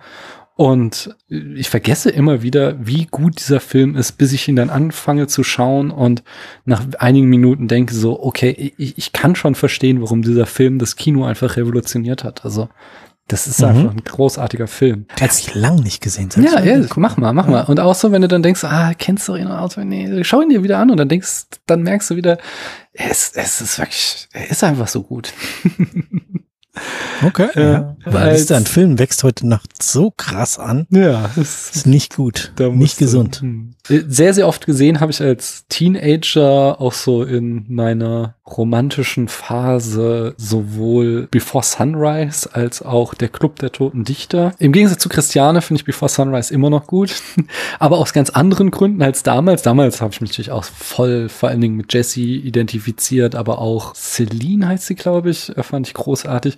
Heute schaue ich den halt und ich glaube halt, dass das genau gewollt ist von diesem Film. Heutzutage schaue ich den halt an und sehe da äh, zwei pseudo-intellektuelle Kiddies Anfang 20, die einfach nur Bullshit labern und sich so geil vorkommen wie nur irgendwas. Und das, das macht halt irgendwie so den Flair von diesem Film aus, dass du äh, ihn in verschiedenen Lebensphasen komplett anders wahrnehmen kannst. Das finde ich auch ganz, ganz großartig. Äh, die Sprüche, die mir mal als große Weisheiten vorkamen, denke ich jetzt so, oh Gott, ist das abgeschmackt. Aber eben nicht so, äh, eben der Film kommentiert das, der Film weiß darum, dass diese beiden äh, Teen, äh, nein, oder äh, Anfang 20-Jährigen, dass die jetzt nicht so äh, super intellektuell und deep sind, wie sie glauben, während sie da die ganze Zeit miteinander reden.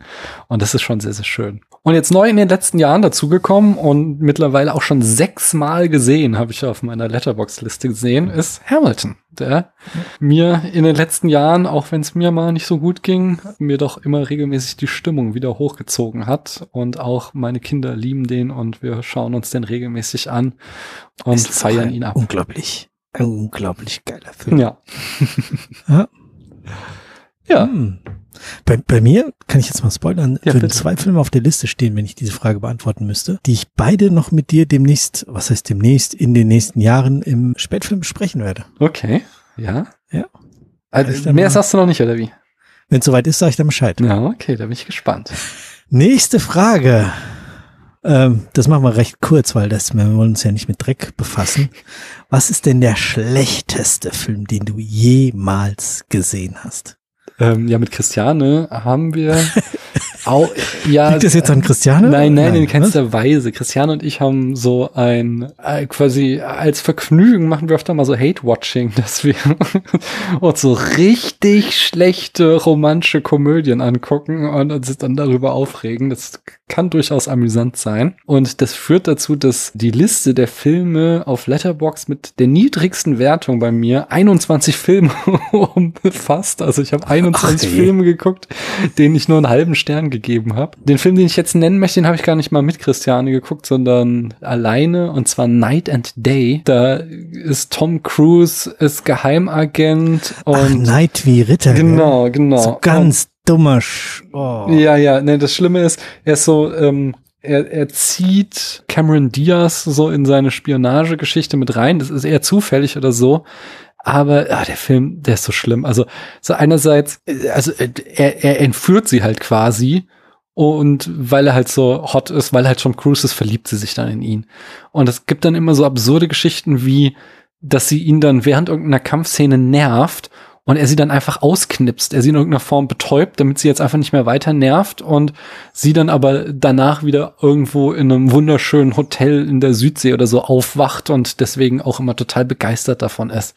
Also dieses, dieses so, boah, die Frau nervt, ich schalte sie jetzt einfach ab, damit ich hier anständig kämpfen kann. Das dachte ich, das kann nicht euer Ernst sein. Das ist schon hart. Ja, das ist wirklich das ist so unglaublich frauenverachtend, dass ich dem auch nur einen halben von fünf Sternen gegeben habe. Ganz schlimmer Film. Ja, du hast ja einen Film, den wir gemeinsam in zwei Wochen besprechen werden, auch so ähnlich angekündigt. So, ja, wir gucken auch mal ein bisschen Trash. Äh, hier, jetzt musst du mitgucken. Ja, ich habe ein bisschen Angst. Ja, ich glaube, genau, es ist auch die gleiche Liga. Geguckt habe ich ihn noch nicht. Okay, lass uns lustiger werden. Bei welchem Film hast du am meisten gelacht? Hm. Angebracht ja, oder nicht? Ich muss ja auch als Honorable Mention Friends nennen. Also Friends heutzutage auch äh, in manchen Aspekten schwierig gealtert. Das hat homophobe und transphobe Witze oft drinne, so Gay-Panic-Witze die, das, das macht keinen Spaß mehr. Aber als ich die, ich bin zufällig auch darauf gestoßen damals, und zwar, es war die Zeit, als man noch in Videotheken gegangen ist. Und wir haben Star Trek geguckt, äh, Paula und ich. Und mhm. damals haben wir, dann haben wir halt eine DVD ausgeliehen aus der Videothek und der Videothekar hat uns die falsche DVD eingepackt. Und ich hatte vielleicht mal irgendwie in Friends auf Deutsch oder so auch da reingeseppt und habe da aber irgendwie das in keinster Weise irgendwie jemals verfolgt. Aber dann saßen wir zu Hause und legten diese DVD ein und stellten fest, das ist kein Star Trek. Nein. und haben dann aber diese Folge Friends geguckt und das war die Folge, wo Monika irgendwie so Schokopralinen für das ganze Haus zu Weihnachten macht und alle äh, finden die so geil, dass sie aber dann am Ende voll terrorisiert wird, weil alle noch mehr Schokopralinen wollen und äh, Joey ist halt voll dabei, äh, sie da mit zu terrorisieren unter diesen rowdy Nachbarn, nur um dann irgendwie die Seiten zu wechseln und so diese, dieses berühmte GIF, glaube ich, wo er da durch die Tür guckt, den Kopf so durchgesteckt hat und so I'm sorry sagt. Das kommt aus dieser Folge. Äh, äh jedenfalls äh, haben wir Tränen gelacht und äh, ich fand es tatsächlich so großartig damals und hatte überhaupt nicht damit gerechnet, dass mir Friends gefallen könnte. Und dadurch, dass wir da so zufälligerweise drauf gestoßen sind, möchte ich das als Honorable Mention nennen hier. Okay, äh, ja. Ich bin immer noch in diesem Davor-Start. Ich glaube, es hätte mir gefallen, aber ich bin nie dazu gekommen. Ah, ja, ja. Und jetzt vielleicht tatsächlich zu spät, jetzt, weil es ist nicht gut ja. gealtert äh, über viele Phasen. Ja. Dann haben wir noch den Fall, dass ich zweimal während Podcasts so sehr lachen musste, dass ich fast nicht weitermachen konnte, was aber Echt? beide Male wegen absurder Szenen in schlechten Filmen der Fall war. Einmal war es Peppy Bomb äh, oder Peppy Lucy Bomb und der Rest der Bande oder so heißt der Film. Das ist das Debütwerk von Pedro Almodovar. Und ich weiß nicht mal mehr genau in welcher Szene. Ich glaube, es gibt irgendein Parfum, das nach Pupsen riecht oder so, was vorgestellt wird oder so, so wo ich äh, oder oder also ist keine Ahnung, es war auf alle Fälle, ich beschrieb diese Szene im Podcast, habe so einen Lachfallanfall bekommen, dass ich einfach nicht mehr weitermachen konnte fast. Und das zweite Mal war, äh, da habe ich hier mit Arne und Christiane die besten Filme des Jahres vor zwei Jahren oder so besprochen.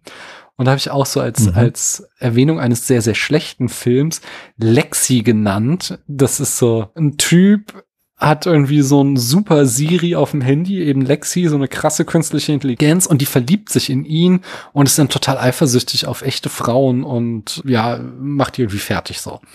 Und es gibt eine Szene, in der er dann Sex mit seinem Handy hat, in der Form, dass er dieses Handy mit dem Stecker penetriert in die Ste Steckdose. Also das ist, und es ist so hanebüchend, so schlecht, als ich da auch darüber im Podcast redete, konnte ich nicht mehr, weil es so absurd, grotesk schlecht war, diese Szene, weil ich echt, da mir der Unterkiefer runtergeklappt ist und ich dachte, das, das können die, also das meinten die natürlich als Witz, aber, Ernst. ja, das ist nicht euer Ernst, dass das jetzt ein Witz sein soll, so, also das, das hat mich fertig gemacht. Und äh, zu guter Letzt noch, ich finde ja tatsächlich die Filme von Taika Waititi unglaublich witzig und würde da wahrscheinlich sagen, Hunt for the Wilder People ist der, wo ich am meisten gelacht habe. Vielleicht war es aber auch What We Do in the Shadows, der Film, auf dem ja jetzt auch die Serie aufbaut, aber den Film fand ich damals, glaube ich, sogar noch besser. Aber beide Filme sehr, sehr großartig. Ich habe sehr, sehr viel lachen müssen.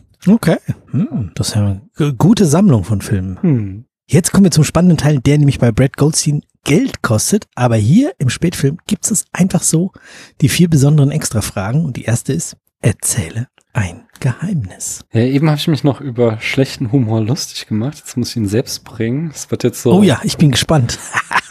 ja, es geht jetzt so in diese SNL äh, Comedy äh, Pipi Kaka Kotzhumor Schiene Richtung. Das heißt, äh, wenn ihr das nicht hören wollt, dann springt zur nächsten Kapitelmarke. Ich kann es euch äh, nicht verübeln, aber äh, das ist mein Geheimnis. Ich muss dranbleiben. Ja, wenn du es nicht hören willst, dann können wir es auch weglassen, so ist nicht. Ja? Nein, nein, alles gut.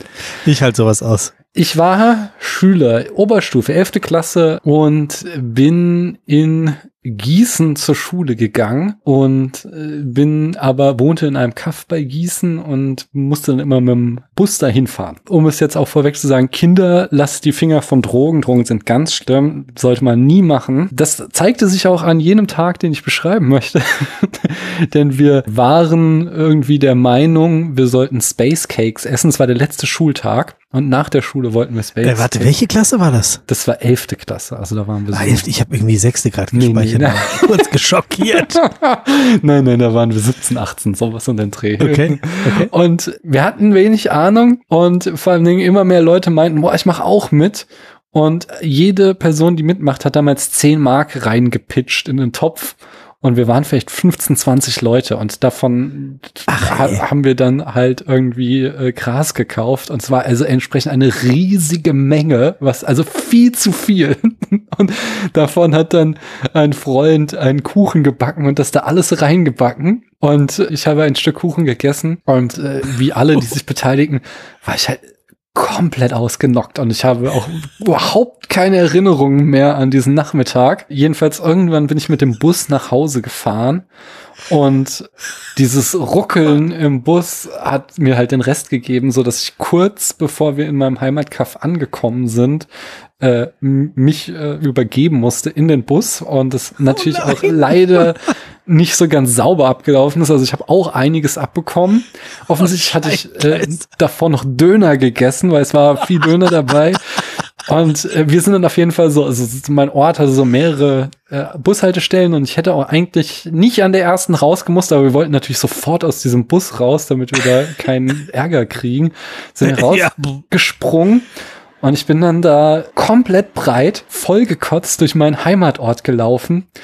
Und plötzlich, mittags. ja, mittags. Und plötzlich oh steht ein Lehrer vor mir, ein, einer meiner Lehrer und äh, sein Sohn, der auch mal in meiner Klasse war, mit ihm und der fragt mich so, was ist denn mit dir los? Und ich nur, ich bin mit Döner beworfen worden. und bin ganz schnell weitergegangen. Der Lehrer hat ein paar Jahre lang nicht mehr mit mir geredet. Er war Gott sei Dank nicht mein, mein Lehrer, er war nur an meiner Schule. Irgendwann habe ich dann seinen Sohn Gott. mal mit dem Auto irgendwohin mitgenommen. Da, da hat er mir dann verziehen. Danach hat er mich wieder gegrüßt, so, weil der war auch so, der hat nicht weit von uns gewohnt. So, wir haben uns regelmäßig gesehen, okay. aber er hat immer in die andere Richtung geguckt, weil, oh Gott, das ist doch dieser Typ, der da irgendwie. ja. Voll gekotzt. Äh, äh, du hättest ja auch irgendwie Magenprobleme haben können. Also, ja, das, also, das wäre das wahrscheinlich die bessere Ausrede gewesen. Gut, aber wenn man komplett breit ist von irgendwie einem viel zu großen Stück Space Cake. ja. Das war jedenfalls. Ich bin nach Hause gegangen, habe mich ins Bett gelegt und habe meinen Rausch ausgeschlafen. Krass. Ich hätte damals mit 17, 18 nicht gewusst, wo ich so Zeug herkriegen. Ich mhm. weiß, wüsste es immer noch nicht. Ich habe den Kuchen nicht gebacken und es auch nicht organisiert. Aber das, das haben wir damals ja. hingekriegt. Äh, irgendwie, ich weiß auch, dass bei uns in der Schule genug Leute gab, ja. die, wo klar war, so, oh, die gehen jetzt nach Hause und ziehen sich einen durch oder ja. ich weiß noch, im Zivildienst morgens beim beim Kinderabholen im Bus äh, sagt der, der neben mir sitzt irgendwann und fuhr, boah du, Maus, ich stehe echt nicht mehr auf, ohne eine Tüte geraucht zu haben. Während er am Steuer ist nie wieder gefahren. genau. Und hinten irgendwie vier Kinder drin. Oh Mann. Alter. ja. Oh, ja, ja. Also, Mann, oh Mann. Die äh, nächste Frage. War das denn ein würdiges Geheimnis, ja, möchte ich jetzt erstmal. Ich find's grandios. Ich find's famos. Eine super Geschichte ja. Und hast sie ihr noch nie erzählt, vermutlich. Nee, nee. Also ich habe sie schon Freunden erzählt, aber sie ist jedenfalls noch nicht in irgendeinem Podcast oder so zu hören. Ja, grandios. Also, Sehr geil.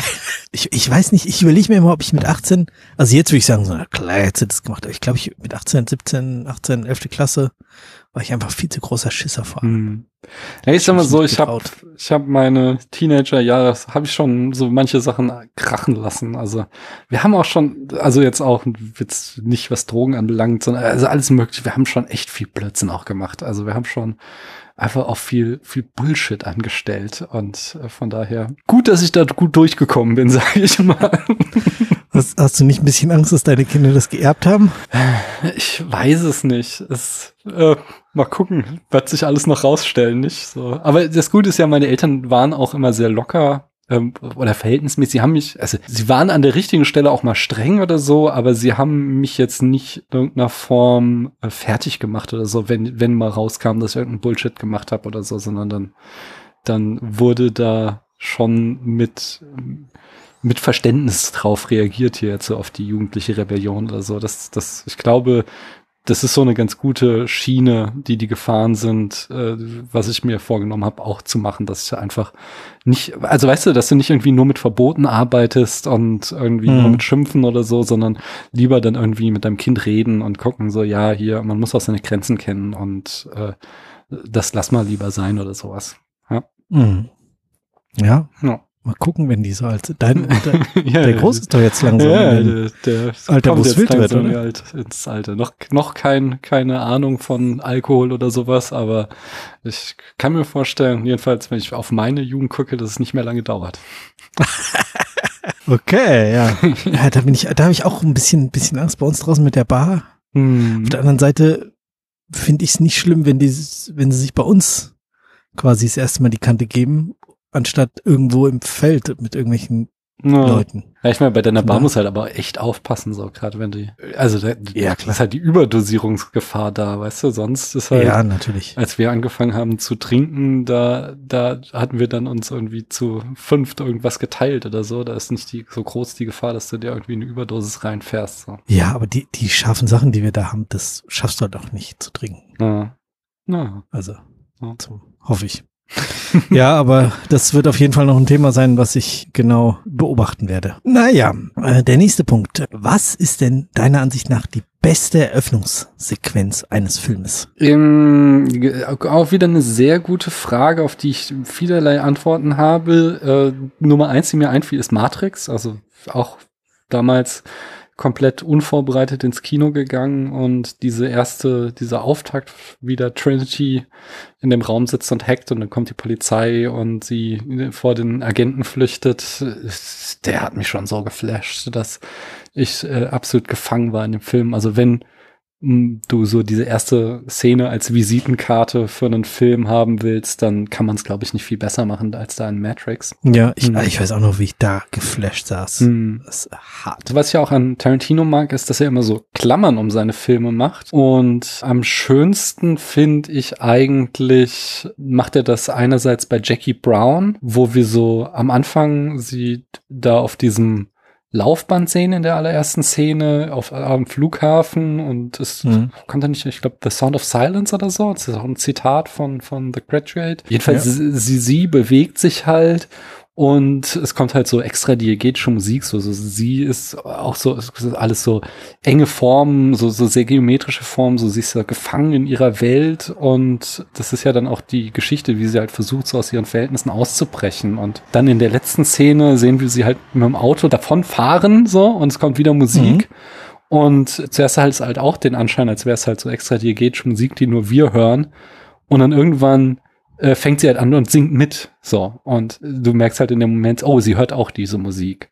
Und es ist eben so, dass sie in dem Moment ist sie tatsächlich buchstäblich aus dem Film ausgebrochen und ist jetzt mit uns auf einer Ebene. Sie hört das gleiche wie wir. Das finde ich so einen sehr schönen Klammer, die er da gebildet hat. Ein bisschen verspielter, aber auch ganz großartig finde ich Kill Bill. Da fängt das ja an, der, der erste Teil mit dem Song äh, Bang Bang von Nancy Sinatra wo mhm. sie Nancy Sinatra singt von einem Jungen, der mit dem sie immer gespielt hat, mit äh, Pistolen, dass sie sich, äh, dass sie sich erschießen und der ihr dann das Herz gebrochen hat. Ja. Und der zweite Film von Kill Bill endet dann damit, dass sie erst äh, mit Spielzeugpistolen aufeinander schießen und sie ihm dann buchstäblich das Herz bricht. Aber von daher, das ist auch wieder eine sehr schöne Klammer um den Film, um beide Filme zusammen. Dann das Fenster zum Hof, äh, wieder auch hier mal erwähnt. Einfach dieser Schwenk über den kompletten Hinterhof, wo man diese ganzen Mini-Dramen eingeführt bekommt aus den verschiedenen Fenstern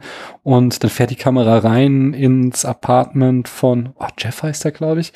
Und wir sehen die ganze Vorgeschichte, wie es zu seinem verletzten Bein kam, nur anhand von Gegenständen und Fotos in dem Zimmer erzählt und kriegen dann auch schon so die Liebesgeschichte und die Konflikte in der Liebesgeschichte eingeführt, ohne dass ein einziges Wort fällt. Einfach nur mit einer Kamerafahrt der äh, Kamera durch diesen Raum. Das ist auch schon sehr, sehr schön. Das, ähm, das ist toll, wenn jemand das so kann. Ja, das ist sehr großartig.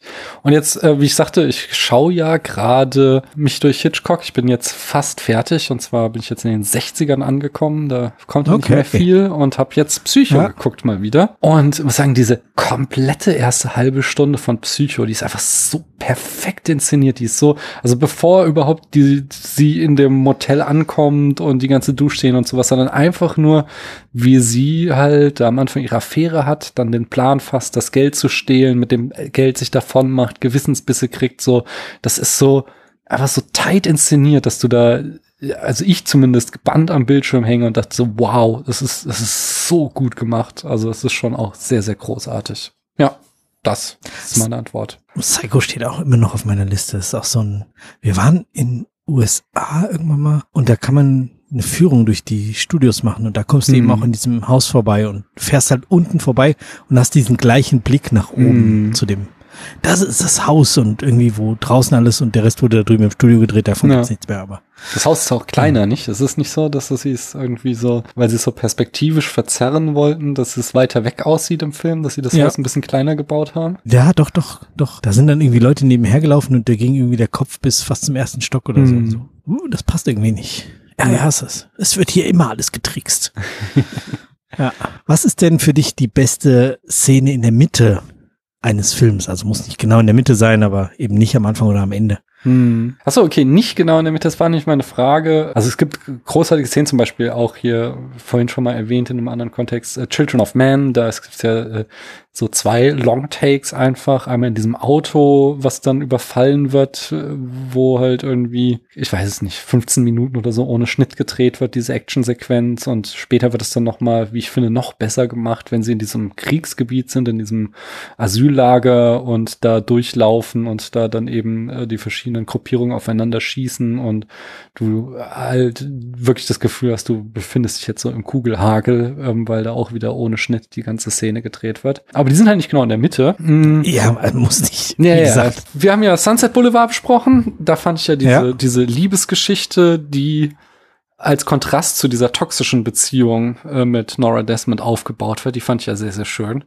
Äh, die wollte ich da auch auf jeden Fall erwähnen. Dann sehr fasziniert hat mich auch, als ich ihn zum ersten Mal gesehen hat, Vertigo, diese, besonders dann auch so diese Szenen um die Mitte rum, wenn du halt den Verdacht hast, dass sie von den Toten auferstanden ist oder ein Geist sie besessen hat oder so und das, das Mysterium halt noch nicht aufgelöst ist und das fand ich alles so romantisch und gruselig zugleich irgendwie, das, äh, mhm, äh, ja. bevor der Twist kommt, so, das, das fand ich großartig so. Aber ja. diese, die eine Szene, was wirklich eine Sequenz ist, die äh, in der Mitte eines Films steht, wie ein Monolith und einfach perfekt ist und auch äh, so äh, davor so, ja, war alles ganz schön, wir haben so ein bisschen Vorgeschmack gekriegt, aber jetzt ist die Kacke so richtig am Dampfen. Das ist einfach äh, die T-Rex-Szene aus Jurassic Park. Ich finde, die ist, die ist einfach perfekt inszeniert. Du kannst, glaube ich, so ein Midpoint eines Films nicht besser hinkriegen. So wirklich, wo, wo es jetzt, ja, ab, ab hier geht's rund. Also, das ist so ein Ausrufezeichen. Und ja, ab jetzt geht's abwärts, genau. genau. Und die, die ist von vorne bis hinten einfach so toll inszeniert. Großartige Szene. Oh, das habe ich noch ganz im Hintergrund, aber ja, ja, plötzlich bricht es los mhm. und dann, dann wird's wild, ja. Schau dir allein auch mal die Szene noch mal auf YouTube an. Das macht schon so Spaß, wie die, wie die inszeniert ist. Sehr, sehr toll. Da ist also wirklich äh, Spielberg auf der Höhe seiner Kunst. Okay, ja. Schreibe ich mir auf. Ich äh, schreibe ja eh im Moment dauernd Filme hier auf, die die ich gucken muss. Ja, kommen wir zum Ende. Was ist das beste Ende eines Filmes? Ja, da, da kann ich natürlich jetzt nochmal Jackie Brown und Kill Bill aus den Gründen von eben nennen. Aber das habe ich ja jetzt schon erwähnt. Deswegen sage ich jetzt In the Mood for Love. Auch vor kurzem mit Christiane besprochen. Äh, ein wunderbarer Liebesfilm äh, von meinem liebsten Liebesfilmgenre, nämlich die Liebe, die fast passiert wäre. Also die weder die erfüllte Liebe noch die, die unglückliche Liebe, sondern so so zwei Leute, die eigentlich zusammengehören, aber die es irgendwie nicht gebacken kriegen. Das so, so bei Lost in Translation oder äh, Crouching Tiger, Hidden Dragon. Das sind so Filme, wo diese Art von Liebesbeziehung erzählt wird, die ich ganz toll finde. Auch hier im Grunde auch wieder die Geschichte bei Sunset Boulevard, die andere Beziehung, die eben nicht zustande kommt, sondern die fast passiert ja. wäre. Und äh, du kriegst im Laufe des Films so, so diesen, ich weiß nicht, was ist ein Mythos oder ein Brauch oder so, dass man ein Geheimnis, ich glaube, da wird noch gesagt, in, in ein Baumloch sprechen soll und das dann mit Lehm verschmieren, um das dort für immer sicher aufzubewahren. Und du siehst dann den Protagonisten in der allerletzten Szene in Angkor Wat, wie er dann so ein Loch in einer Mauer findet und dann in diese Mauer hineinflüstert und dann das äh, Loch mit Lehm verschmiert und es wird halt nie aufgelöst, was er gesagt hat, aber nachdem du zwei Stunden lang gesehen hast, wie er sich nach dieser Frau verschmachtet und es am Ende nicht geklappt hat, äh, ist da das Assoziationsfeld groß, was aufgemacht werden kann, was er da wohl in dieses Loch reingesprochen hat. Das ist die beste letzte Szene eines Films. Oh, das klingt toll. Mhm. Ich glaube, den habe ich gesehen, aber ich das ist äh, großartiger Film. Bei mir geht es bei mir geht es immer, dass die, dass die Erinnerung dann ja. an so Filme, da müsste ich jetzt hoffen, dass wir da im Sneakpot drüber gesprochen haben und ich, dann kann ich mir die Sendung nochmal anhören und dann weiß ich wieder, was, was meine Meinung war. Kannst du aufschreiben auf deinen Zettel. ja, genau. Ja, so, ja. In 80 Jahren, wenn du beim Schauen von No Country for Old Men mit Negroni Schokoladeneis und Freundin im Arm gleichzeitig leider das Zeitliche segnest, ist so, dass ich zufällig auch da in der Gegend bin und ich treffe deine Freundin, sie ist sehr traurig aufgelöst und hat gesagt, ja, der liegt da und ah, kannst du dich irgendwie drum kümmern? Ich habe zufällig einen Sarg dabei, räume ich dich ein zusammen mit Negroni und Eis und alles und der Sarg ist leider viel zu voll. Ich hatte dich irgendwie falsch eingeschätzt oder sonst irgendwas. Und auf der anderen Seite ist jeden Abend Filmabend und das ist, in diesem Sarg ist genau noch Platz für eine DVD. Und welchen Film nimmst du mit auf die andere Seite, um ihn dort den Leuten zu zeigen, wenn es dein Filmabend ist? Erneut eine sehr gute Frage, über die ich lange nachdenken musste. Und auch der, der vorhin schon erwähnte What We Do in the Shadows, der hat mich drauf gebracht, denn äh, das, das meine Lieblingsszene aus dem Film ist, als er durchspielt was würden Vampire im 21. Jahrhundert machen? Ganz klar, sie würden sich auf YouTube Sonnenaufgänge angucken. Oh. und dann sitzen sie oh. so, irgendjemand zeigt ihnen YouTube und dann sitzen sie da die ganze Zeit und schauen sich Sonnenaufgänge an und finden es so toll, dass sie endlich wieder Sonnenaufgänge angucken können. Und oh. da dachte ich mir, auf der anderen Seite, was willst du? Du willst sehen, wie wunderschön diese Welt ist, in der du nicht mehr bist. Davon gehe ich mal irgendwie aus, dass du da in irgendeiner anderen Sphäre bist. Und ja, du, du bist da, wo es, wo alles aus Schokoladeneis in der Ja, genau. Ist. Und dann weißt du aber nicht mehr, wie toll die Welt war. Das heißt, wir brauchen einen Film, der die Schönheit dieser Welt zeigen kann. Mhm. Und da, da habe ich mir halt überlegt, welcher Film könnte das am besten? Und meine Antwort ist absurderweise ein Film, der gar nicht in dieser Welt spielt. Nämlich, aber ich glaube, dass Herr der Ringe, die Gefährten äh, mit dieser Reise durch Mittelerde, was ja eigentlich die Reise durch Neuseeland ist, einfach am schönsten den Zauber der Natur darstellt. So, die sind so tolle Landschaftsaufnahmen in diesem ganzen Film. Und entsprechend würde ich den mitbringen, damit die Leute auf der anderen Seite nochmal sehen können, wie toll unsere Welt ist. Wow das, das ist eine, eine großartige Wahl. das ist echt cool. So von der ganz anderen Seite gedacht. Mhm. Eben nichts über dich sagen mit dem letzten Film, sondern den anderen etwas mitbringen. Mhm. Das ist cool. Ja, danke dir, lieber Daniel, dass ich heute übernehmen durfte. Es hat unglaublich viel Spaß gemacht. Ich hoffe dir auch ein bisschen. Ja, sehr, danke. Möchtest du äh, unseren Hörerinnen noch etwas mit auf den Weg geben, was sie unbedingt jetzt noch hören oder machen oder schauen sollten? Ja, also unsere nächste Folge so. oder sonst weiß ich nicht, was du worauf hinaus willst. Nee, könnte nur sein, dass du sagst, ach, ich war letztens beim so und so Podcast und äh, hör doch mal da rein, wie ich war oder sowas. Nee, ich habe gerade kein Gastspiel oder so, was ich äh, ankündigen äh, müsste. Und wenn ihr es noch nicht getan habt, äh, gebt dem Spätfilm auf dem Podcast-Portal eurer Wahl fünf Sterne und schreibt dann einfach in die Be äh, Bewertung, welcher Film euer Lieblingsfilm ist. Und jetzt sagen wir noch, warum man die Sendung in der nächsten oder in zwei Wochen hören sollte, wo wir über Le Samurai sprechen werden. Das ist korrekt. Ich denke, äh, also ich soll ich anfangen so? Sehr gerne. Mhm, dann mache ich mal. Ich habe mir da jetzt keine Gedanken drüber gemacht. Wir haben mal die ganze Zeit mit anderen Sachen beschäftigt. Ähm, ich sage, ich habe zwei Gründe. Also das eine Mal ist äh, die die Öffnungsszene von Le Samurai ist sehr berühmt. Da gibt es wirklich, also gibt es Filmessays noch und nöcher auf YouTube drüber. Da gibt es äh, jeder Text, den ich gelesen habe, der beschäftigt sich mit dieser Szene. Allein dafür, allein das sollte man schon mal schauen. Äh, die, die ist schon sehr sehenswert. Und das zweite ist, darauf werden wir wahrscheinlich auch noch kommen, dass der Film doch sehr einflussreich war dass er eben so, wenn wir jetzt auch so über den Film Noir äh, an den denken, dann, dann ist es ja so ein Scharnierfilm. Der Film Noir in den USA war gerade tot, ähm, das Genre mhm. hatte sich überlebt und jetzt ist es so nach gerade nach Frankreich rübergeschwappt. Und in diesem Film, diese ganzen amerikanischen Einflüsse haben etwas gemacht, das dann einerseits sowohl große Auswirkungen auf das französische Kino, die der nächsten 20, 30, 40 Jahre hatte, als auch wieder zurückgeschwappt ist nach Amerika und sehr, sehr, sehr viele andere Filme und Filmemacher äh, und Filmemacherinnen auch ähm, auf diesen Film berufen und ihn in der einen oder anderen Weise wieder aufgreifen. Und äh, ich finde, allein dafür lohnt es sich schon, den mal gesehen zu haben. So nach diesem Motto, ja, wer hat's erfunden? Ja. Und äh, ich finde, man sollte sogar fast erst unsere Folge nächste Woche hören mhm. und sich danach den Film gucken, weil nämlich wir hoffentlich all diese Themen schon rausgearbeitet haben hm. und man dann in aller Ruhe beim Schauen eben entsprechend darauf achten kann. Ja, ich glaube, das ist ganz, ganz gut, weil der Film.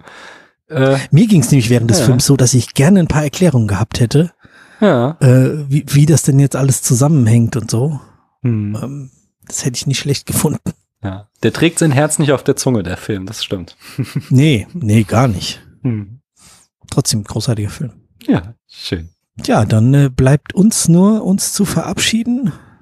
Danke fürs Zuhören zu sagen und auf die nächste Sendung zu verweisen, wo wir dann Le Samurai besprechen. Ich möchte auch nochmal Dank sagen, dass du hier die Sendung gekapert hast mit einer wunderbaren Idee und ich hoffe, ich habe deinen Erwartungen ein bisschen entsprechen können mit meinen Antworten. Du hast sie bei weitem übertroffen. das freut. Es hat echt richtig Spaß gemacht. Schön. Ja, dann danke auch von mir und äh, bis bald dann. Bis bald. Tschüss. Tschüss.